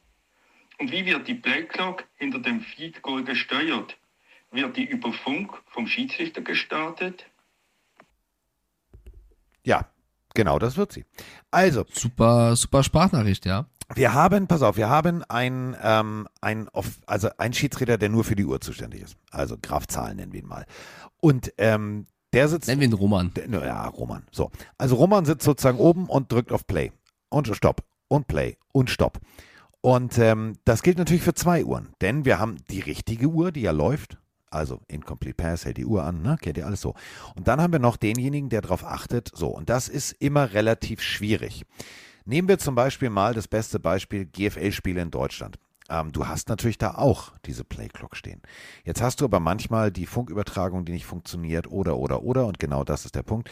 Ähm, in der NFL läuft es natürlich viel, viel professioneller ab. Trotzdem kann es natürlich zu Unstimmigkeiten kommen. Das war jetzt eine Sekunde, die ich nichts gesagt habe. Und dieser Moment ist natürlich genau dieses Knopfdrücken. Der Schiedsrichter hat natürlich auch noch eine Uhr, die hat er selber. Und sagt, zack, zack, zack, müsst ihr mal hingucken, der drückt ab und an. Und ähm, Sebastian Vollmer hat es mal ganz treffend erklärt. Natürlich ist diese Uhr das Ding, wo alle drauf gucken. Danach geht es. Aber du stehst jetzt da als Schiedsrichter. Vor dir bewegt sich alles. Die ganze O-Line bewegt sich, die D-Line bewegt sich, die gehen in Formation fertig aus. Du guckst auf die Uhr, aber ist der Ball schon gesnappt? Also du kannst ja schlecht, du bist ja kein Chamäleon. Also du kannst ja nicht mit dem einen Auge nach links und mit dem anderen nach rechts gucken. Und dadurch entsteht tatsächlich manchmal der Moment, dass es 0,5 oder eine Sekunde später erst gestartet wird, das Play, aber alles noch regelkonform ist. Und das ist einfach nur ein menschliches Ding. Wir haben keinen, Ja, also- kein Schiedsrichter kann, also klar, ähm, gibt es so ein paar Schu alte Schauspieler, die hatten irgendwie ein Auge rechts, ein Auge links. Marty Feldman war so ein Beispiel. Aber Marty Feldman ist kein NFL-Schiedsrichter und deswegen kann es manchmal dazu passieren, äh, dazu kommen, dass genau das passiert, was jetzt passiert ist. Ähm, ärgerlich, weil es eigentlich nicht sein darf, aber es ist nun mal passiert. Das stimmt. Wobei man sagen muss, dass in dem speziellen Fall jetzt hier Patriots Packers das wirklich schon sehr auffällig war, dass es, dass, dass es denen nicht aufgefallen ist, dass es eigentlich ein Delay of Game war. Also es war sehr glücklich für die Patriots in der Situation. Äh, trotzdem war ich dann überrascht, obwohl die Packers dann ja auch als Defense mehr Zeit hatten, das zu verteidigen, war Parker ja komplett frei. Ja. Ähm, das, das, aber unabhängig von diesem Delay of Game, wie krass eng die Patriots dieses Spiel gehalten haben, darf aus Packers Sicht zu Hause, sind ja Nein. zu Hause eigentlich eine komplette Macht, darf nicht sein. Und deswegen ähm, Lob an die Patriots, die mit so und die Patriots Defense Team, vor allem. Das möchte ich an Ja, dieser es- Stelle nochmal sagen.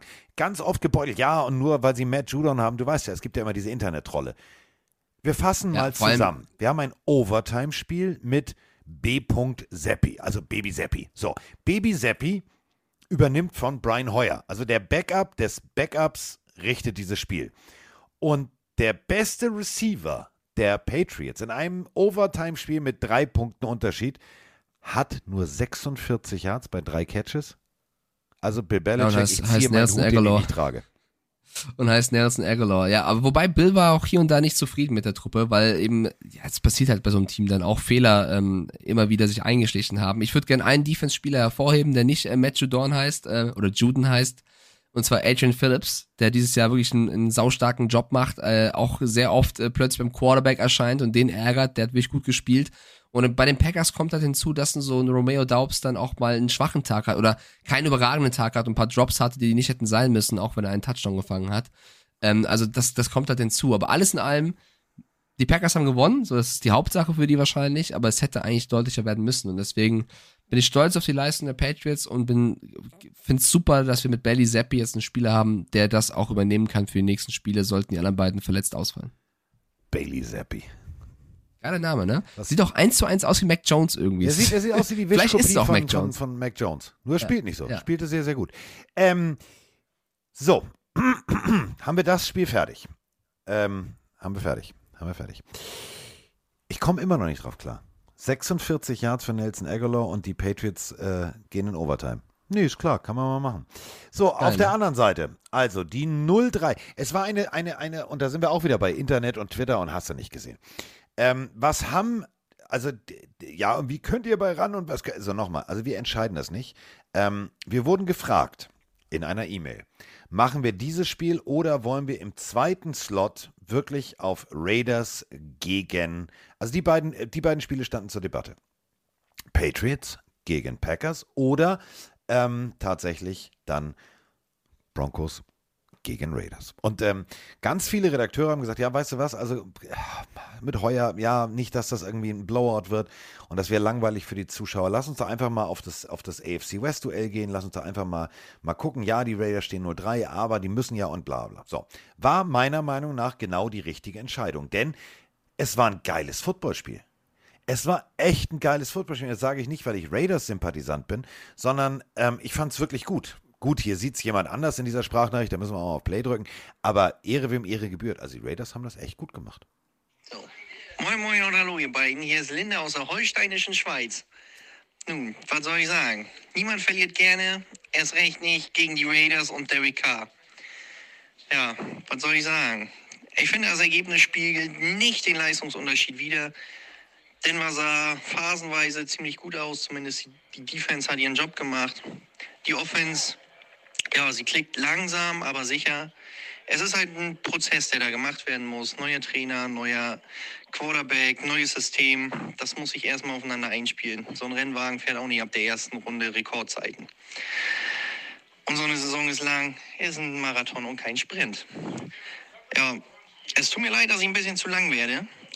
Aber der letztendliche Unterschied in dem Spiel war für mich einmal der Fumble von Melvin Gordon und dann die gute Special Teams Arbeit. Das war eine im Endeffekt neun Punkte, die hat man nicht mehr aufgeholt. So ist das. Ich hoffe, wir sehen uns in London und bis dahin, Broncos Country, let's ride. Ja, äh, dein Beispiel mit dem Rennwagen würde ich gerne aufnehmen. Rollout heißt das. Fährst ein Auto raus und so. Die sind dann aber trotzdem schon ziemlich schnell und die funktionieren. Also Motor läuft, Getriebe läuft, so und so. Klar bleibt ab und an mal ein Auto stehen, aber es, die wenigstens es fährt.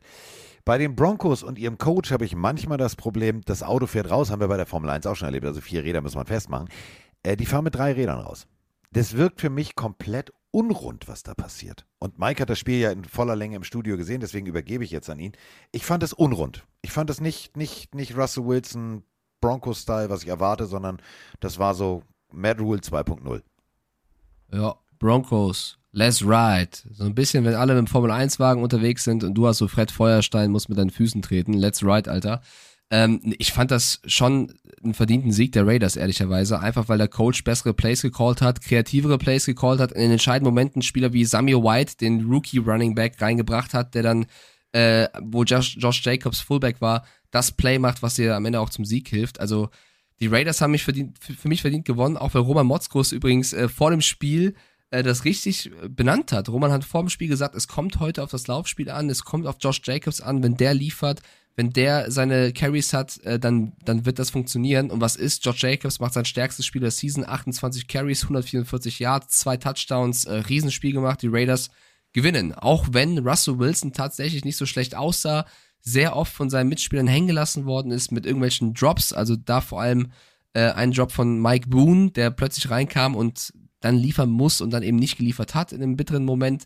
Du hast natürlich mit Javonte Williams einen Running Back, der sich dann verletzt hat Wahrscheinlich sogar so schlimm, dass es Season Ending ist. Ah, Übrigens ja. mein Fantasy Running Back. Perfekt, Dankeschön. Und Melvin Gordon mit einem rabenschwarzen Tag, der gefühlt alles hat fallen der lassen. Holzhände. Also, der hatte echt Holzhände. Ja, ja. Das war Pinocchio. Deswegen die, die, die Broncos Offense hat zu viele Fehler gemacht. Du hast zu viele Penalties gemacht, die komplett unnötig waren. Also auch das ein Faktor in diesem Spiel neben den Special Teams, ähm, was, was eben wehtat.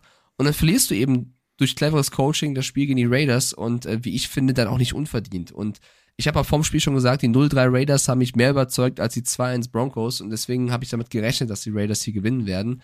Ähm, trotzdem war es vielleicht sogar mit das beste Spiel der Broncos, was, was ja. Russell Wilson angeht. Aber, und das ist auch der Punkt, Derek Carr, 21 von 34, 188 Yards. Und ich fand es sehr treffend, äh, wie ihr gestern die Diskussion aufgemacht habt, ist Derek Carr, ist er der Future Quarterback der Raiders? Ich weiß es immer nicht. Also, Geht mir auch, also so. Aber ich fand das Special Team Play also, super. Ich fand Max Crosby auf Seiten ja. äh, der Defense für die ganze Defense symbolisch fand ich sehr, sehr gut. Und äh, die Raiders stehen jetzt 1-3. Also der erste Sieg ist eingefahren. Yes. Die Defense war wirklich sehr, sehr stark der Raiders. Was mir nur noch nicht gefällt, also Derek Carr nicht mit seiner besten Leistung, müssen wir nicht drüber reden, hat okay gespielt. Ich bin ein bisschen enttäuscht dieses Jahr von Darren Waller, weil er wieder ja. Bälle auch dabei hatte, wo er besser hätte performen müssen, hat teilweise sehr, sehr gut geblockt, also das hat er stark gemacht aber als Receiving Titan bisher unter seinen Möglichkeiten tatsächlich. Ja, aber die Raiders fahren ihren ersten Sieg ein und für die Broncos, ja, es geht aufwärts und ich bin gespannt. Nächste Woche ähm, sollten die Broncos endlich das Ruder aber mal wirklich auf Vollgas-Football stellen. Denn du hast alles. Überleg mal, du hast so junge, talentierte, schnelle Receiver. Du hast, du hast Russell Wilson. Und nächste Woche geht's gegen die Indianapolis Colts. Die strugglen, strugglen, die strugglen. Die strugglen selber, ähm, also da sollte es auf jeden Fall jetzt mal klicken und da sollte der Knoten aufgehen. ich glaube auch, dass ein Russell Wilson sehr viel Zeit, sehr viel Energie jetzt darauf verwenden wird, in allen möglichen Meetings dieses Team so einzustellen, wie er und vor allem wie wir es von Russell Wilson gewohnt sind. Deswegen, ähm, ich glaube, ab nächster Woche wirklich sollte Let's Ride das Motto sein, denn da steckt ganz viel drin und da steckt vor allem viel Geld, viel Leidenschaft, viel Hoffnung drin. Und es wäre schade, und das meine ich wirklich ernst, wenn das, wenn das jetzt so weitergeht, weil das ist einem Russell Wilson nicht würdig. So, wir haben ja diverse Pillenarios, die auf Reisen sind. Jetzt äh, kommen zwei Sprachnachrichten und die sind ein bisschen länger, denn wir haben einen Pillenfan in Pittsburgh gehabt. Ein Pillenario mittendrin im Herz des Hurricanes und äh, der berichtet uns jetzt erstmal vom äh, Hurricane, was er drumherum erlebt hat und dann vom Bugs-Spiel. Und Carsten, moin Mike, äh, Markus hier, der sich durch den Hurricane getraut hat. Ähm, ja, ich wollte mal eine Sprachnachricht machen, mal erzählen. Äh, ich glaube, den vielen Menschen in Deutschland ist gar nicht bewusst, wie gut wir es haben, dass wir so einen Hurricane nicht miterleben. Ähm, wir waren tatsächlich so wahnsinnig und sind in Miami gelandet mit dem Auto, dann vier Stunden nach Orlando gefahren. Haben da tatsächlich den Hurricane ein Stück weit abbekommen. Also wir sind gut durchgekommen, mussten nachher nur mit 15 Meilen pro Stunde fahren. Die Böen waren extrem. Das, die Straßen standen komplett unter Wasser nachher. Also jetzt selbst ein paar Tage später noch herrscht hier Chaos. Unser Haus hat noch immer keinen Strom. Ähm, die ganze Region, wo wir hier sind, hat keinen Strom. Ähm, das heißt, auch Internet funktioniert nicht. Man kann seine Handys nicht aufladen, gar nichts. Also das sind Sachen, was wir halt selbstverständlich nehmen. Äh, PS, sorry Mike, dass es länger als 30 Sekunden sind, aber ich dachte, ich bin mal ein bisschen ausführlicher, was das angeht. Ähm, und ja, also die Geschäfte leiden hier auch massiv darunter. Man versucht hier irgendwo was zu essen zu gehen, in einem Denny's oder sei es einfach nur ein McDonalds oder ähnliches. Ähm, ja, die halbe Infrastruktur liegt hier lahm. Ähm, liegt einfach daran, weil irgendwelche Sendemasten umgekippt sind. Ähm, Stromversorgung gekappt. Die ähm, McDonalds und so weiter findet keine Verbindung zu den Servern, weswegen man da nichts kriegt. Also die normalen Supermärkte haben auf, das funktioniert alles, aber dadurch, dass man zu Hause auch keinen Strom hat, kann man halt auch keine äh, Essensrationen, ähm, sage ich jetzt mal, lagern. Man kann nicht kochen, man kann gar nichts. Also das ist schon krass, wie man da auf Elektrizität angewiesen ist. Ähm, das heißt, wir erwarten jetzt hier auch die Tage über 30 Grad. Die Häuser sind ja nicht gerade super isoliert. Und wenn man keine Aircondition hat, wir werden hier wahrscheinlich schön eingehen. Ähm, ja, bin ich mal gespannt, wie es hier weitergeht. Ich werde euch auf jeden Fall vom Spiel berichten. Wir sind einfach nur glücklich. Wir haben jetzt mitbekommen, dass das Spiel stattfinden wird. Und äh, ich hoffe, mein Handy überlebt bis dahin. Wir haben Gott sei Dank noch ein paar Powerbanks und versuchen immer mit Autofahren das Handy zu laden. Also man wird hier schon, ist immer so, Not macht erfinderisch, aber das kennt man ja aus der NFL. So, und er hat uns auch vom Spiel berichtet und ähm, er ist äh, voll des Lobes. Also, wenn ihr wirklich mal ein Footballspiel sehen wollt, dann ist äh, das Stadion der Buccaneers genau äh, die richtige Anspielstation. Da solltet ihr hin. Und weswegen ich diese lange und wirklich äh, episch lange Sprachnachricht für Mike Stiefelhagens Verhältnisse abgespielt habe, folgender Grund. Wir haben ein Footballspiel gesehen. Wir haben ein Footballspiel aus dem Stadion der Buccaneers gesehen. Die Chiefs sind dahin gereist und äh, ich hoffe, durch diese Sprachnachricht ist euch mal klar geworden, was das eigentlich für eine Extremsituation ist. Wir sehen nur einen grünen Rasen. Wir sehen rote Jerseys, wir sehen weite, weiße Jerseys und wir sehen ein Footballspiel. Aber drumrum, vor dem Stadion, herrscht völliges Chaos. Und dafür, und das muss ich mal ganz deutlich so sagen, haben die Buccaneers richtig guten Football gespielt. Denn die Chiefs kommen wie die Navy Seals rein, raus und fliegen wieder nach Hause. Die Bucks, inklusive Spielern, Trainern, Stadionbelegschaft, die wohnen da. Die hatten die Möglichkeit, nach Minnesota zu gehen und ein Auswärtsspiel zu spielen. Die Bürgermeisterin und die Buccaneers haben gesagt, nein, wir müssen hier ein Zeichen setzen, wir spielen zu Hause. Und die haben zu Hause gespielt. Und dafür haben sie sich echt gut verkauft. Ja, war kein, kein normales Spiel für jeden Buccaneer auf jeden Fall. Und sie haben ja auch es geschafft, 31 Punkte gegen die Chiefs Defense äh, zu scoren. Und wir haben ja auch beide gesagt, dass sie das Spiel gewinnen werden. Da wussten wir natürlich noch nicht so krass, wie das jetzt ähm, vor Ort sein wird haben da eher ein normales Spiel, auf ein normales Spiel gehofft sozusagen. Äh, aber die Chiefs Offense war an diesem Tag einfach unschlagbar. 41 Punkte gemacht, damit das Spiel gewonnen und ich muss ehrlich sagen, also wenn ihr euch die Highlights noch nicht angeschaut habt, macht das bitte, bitte dringend. Bitte. Weil wenn Patrick Mahomes in dieser Form ist, ist das nicht nur ein MVP, sondern ein Avenger. Also Patrick Mahomes in der Form ist einfach unbesiegbar, unschlagbar. Ich hatte krasse Flashbacks zum Super Bowl damals, den er zwar verloren hat, aber ähm, wenn du siehst, wie die Bucks Defense alles Mögliche, wirklich alles Mögliche versucht hat, ihn zu stoppen. Blitz, Zone, Man Coverage, scheißegal, was du gespielt hast. Mahomes hat es geschafft, sich aus allem zu befreien und die irrwitzigsten Pässe und Spielzüge gemacht, äh, improvisiert hat, um zu scoren. Das war Football auf allerhöchstem Niveau und es hat unfassbar Spaß gemacht, wie die Chiefs gespielt haben. Und da ist deren Defense auch irgendwo fast egal, weil wenn du so einen Mahomes in Offense hast mit diesen Receivern, dann schlägst du jeden Gegner. Wenn sie das Potenzial in jedem Spiel abrufen, dann sind sie nach wie vor ein heißer Favorit auf den Super Bowl. Und wir haben hier einen sehr äh, glücklichen Chiefs-Fan und da drücke ich auch nochmal auf Play. Hallo Mike, hallo Carsten. Toller Auftritt von euch bei RAN letzte Nacht äh, und to- toller Auftritt Danke. von den Chiefs heute Nacht. Äh, alles, was falsch lief letzte Woche, lief heute wieder absolut in die richtige Richtung. Wirklich eine geile Performance. Mahomes wieder wieder Zauberer von Ost in den ersten drei Quartern. Aber mein neuer Lieblingsspieler ist absolut Mr. Pacheco. Äh, was für eine kleine Maschine im Prinzip. Äh, und äh, wieder wahrscheinlich eine neue super Nummer 10 bei den Chiefs. Äh, wünsche euch einen schönen Feiertag und bis demnächst. Denn das ist der Punkt. Pancheco, weiß ich noch, in der Preseason haben wir drüber geredet.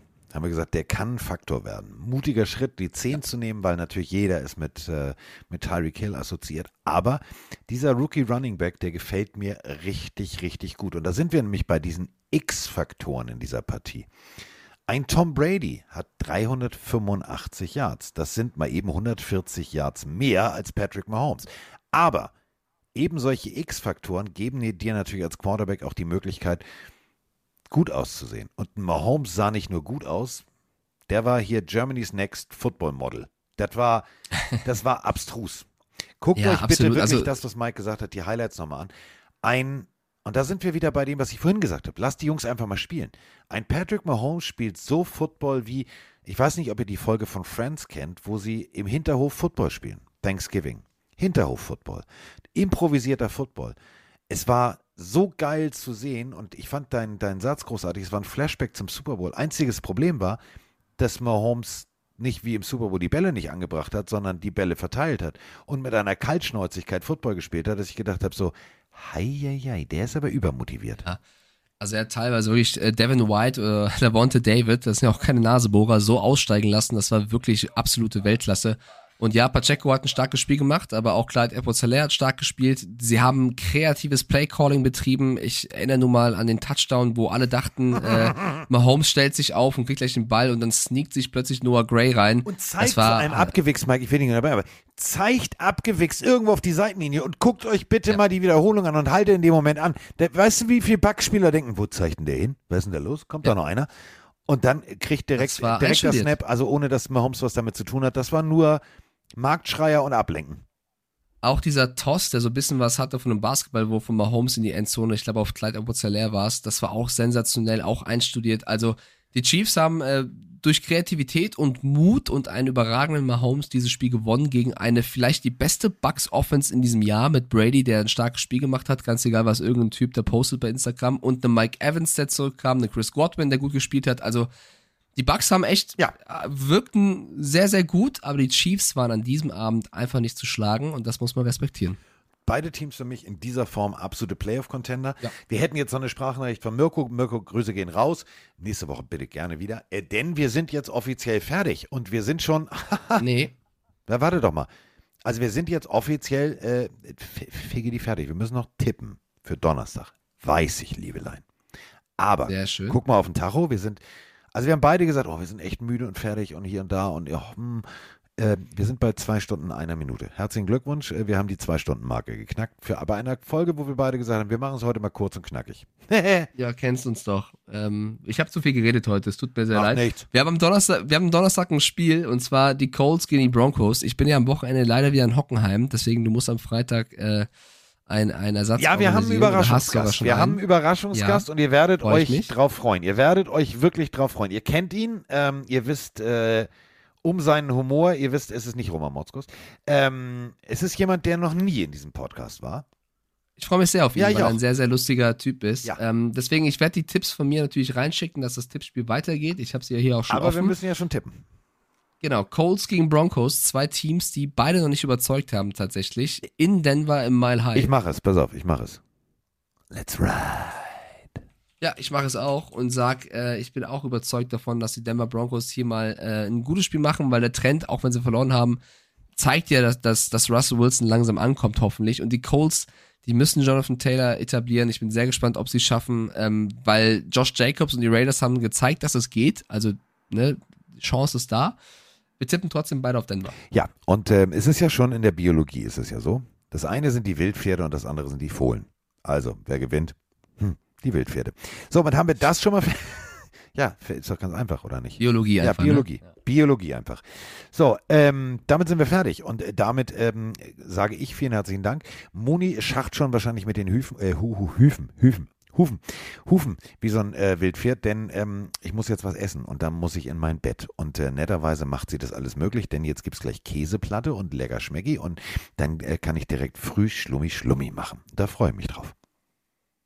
Ja, sehr schön. Äh, ich freue mich auch jetzt erstmal äh, ein bisschen runterzukommen, bezieh bezieh beziehungsweise Bambi wartet ja schon auf mich, da will er wollte schon wieder losgehen. Wirklich, Alter, du bist völlig, also ich mache jetzt nicht wieder Ja, den ich, Papa, aber es, doch, es wäre jetzt nicht clever eigentlich, ne? Aber ich, ich erkältet, mache halt. Du Ich, bist ich, ich, ich mache einen übermüdet. ruhigen. Ich mache einen ruhigen. Ich mache einen ruhigen.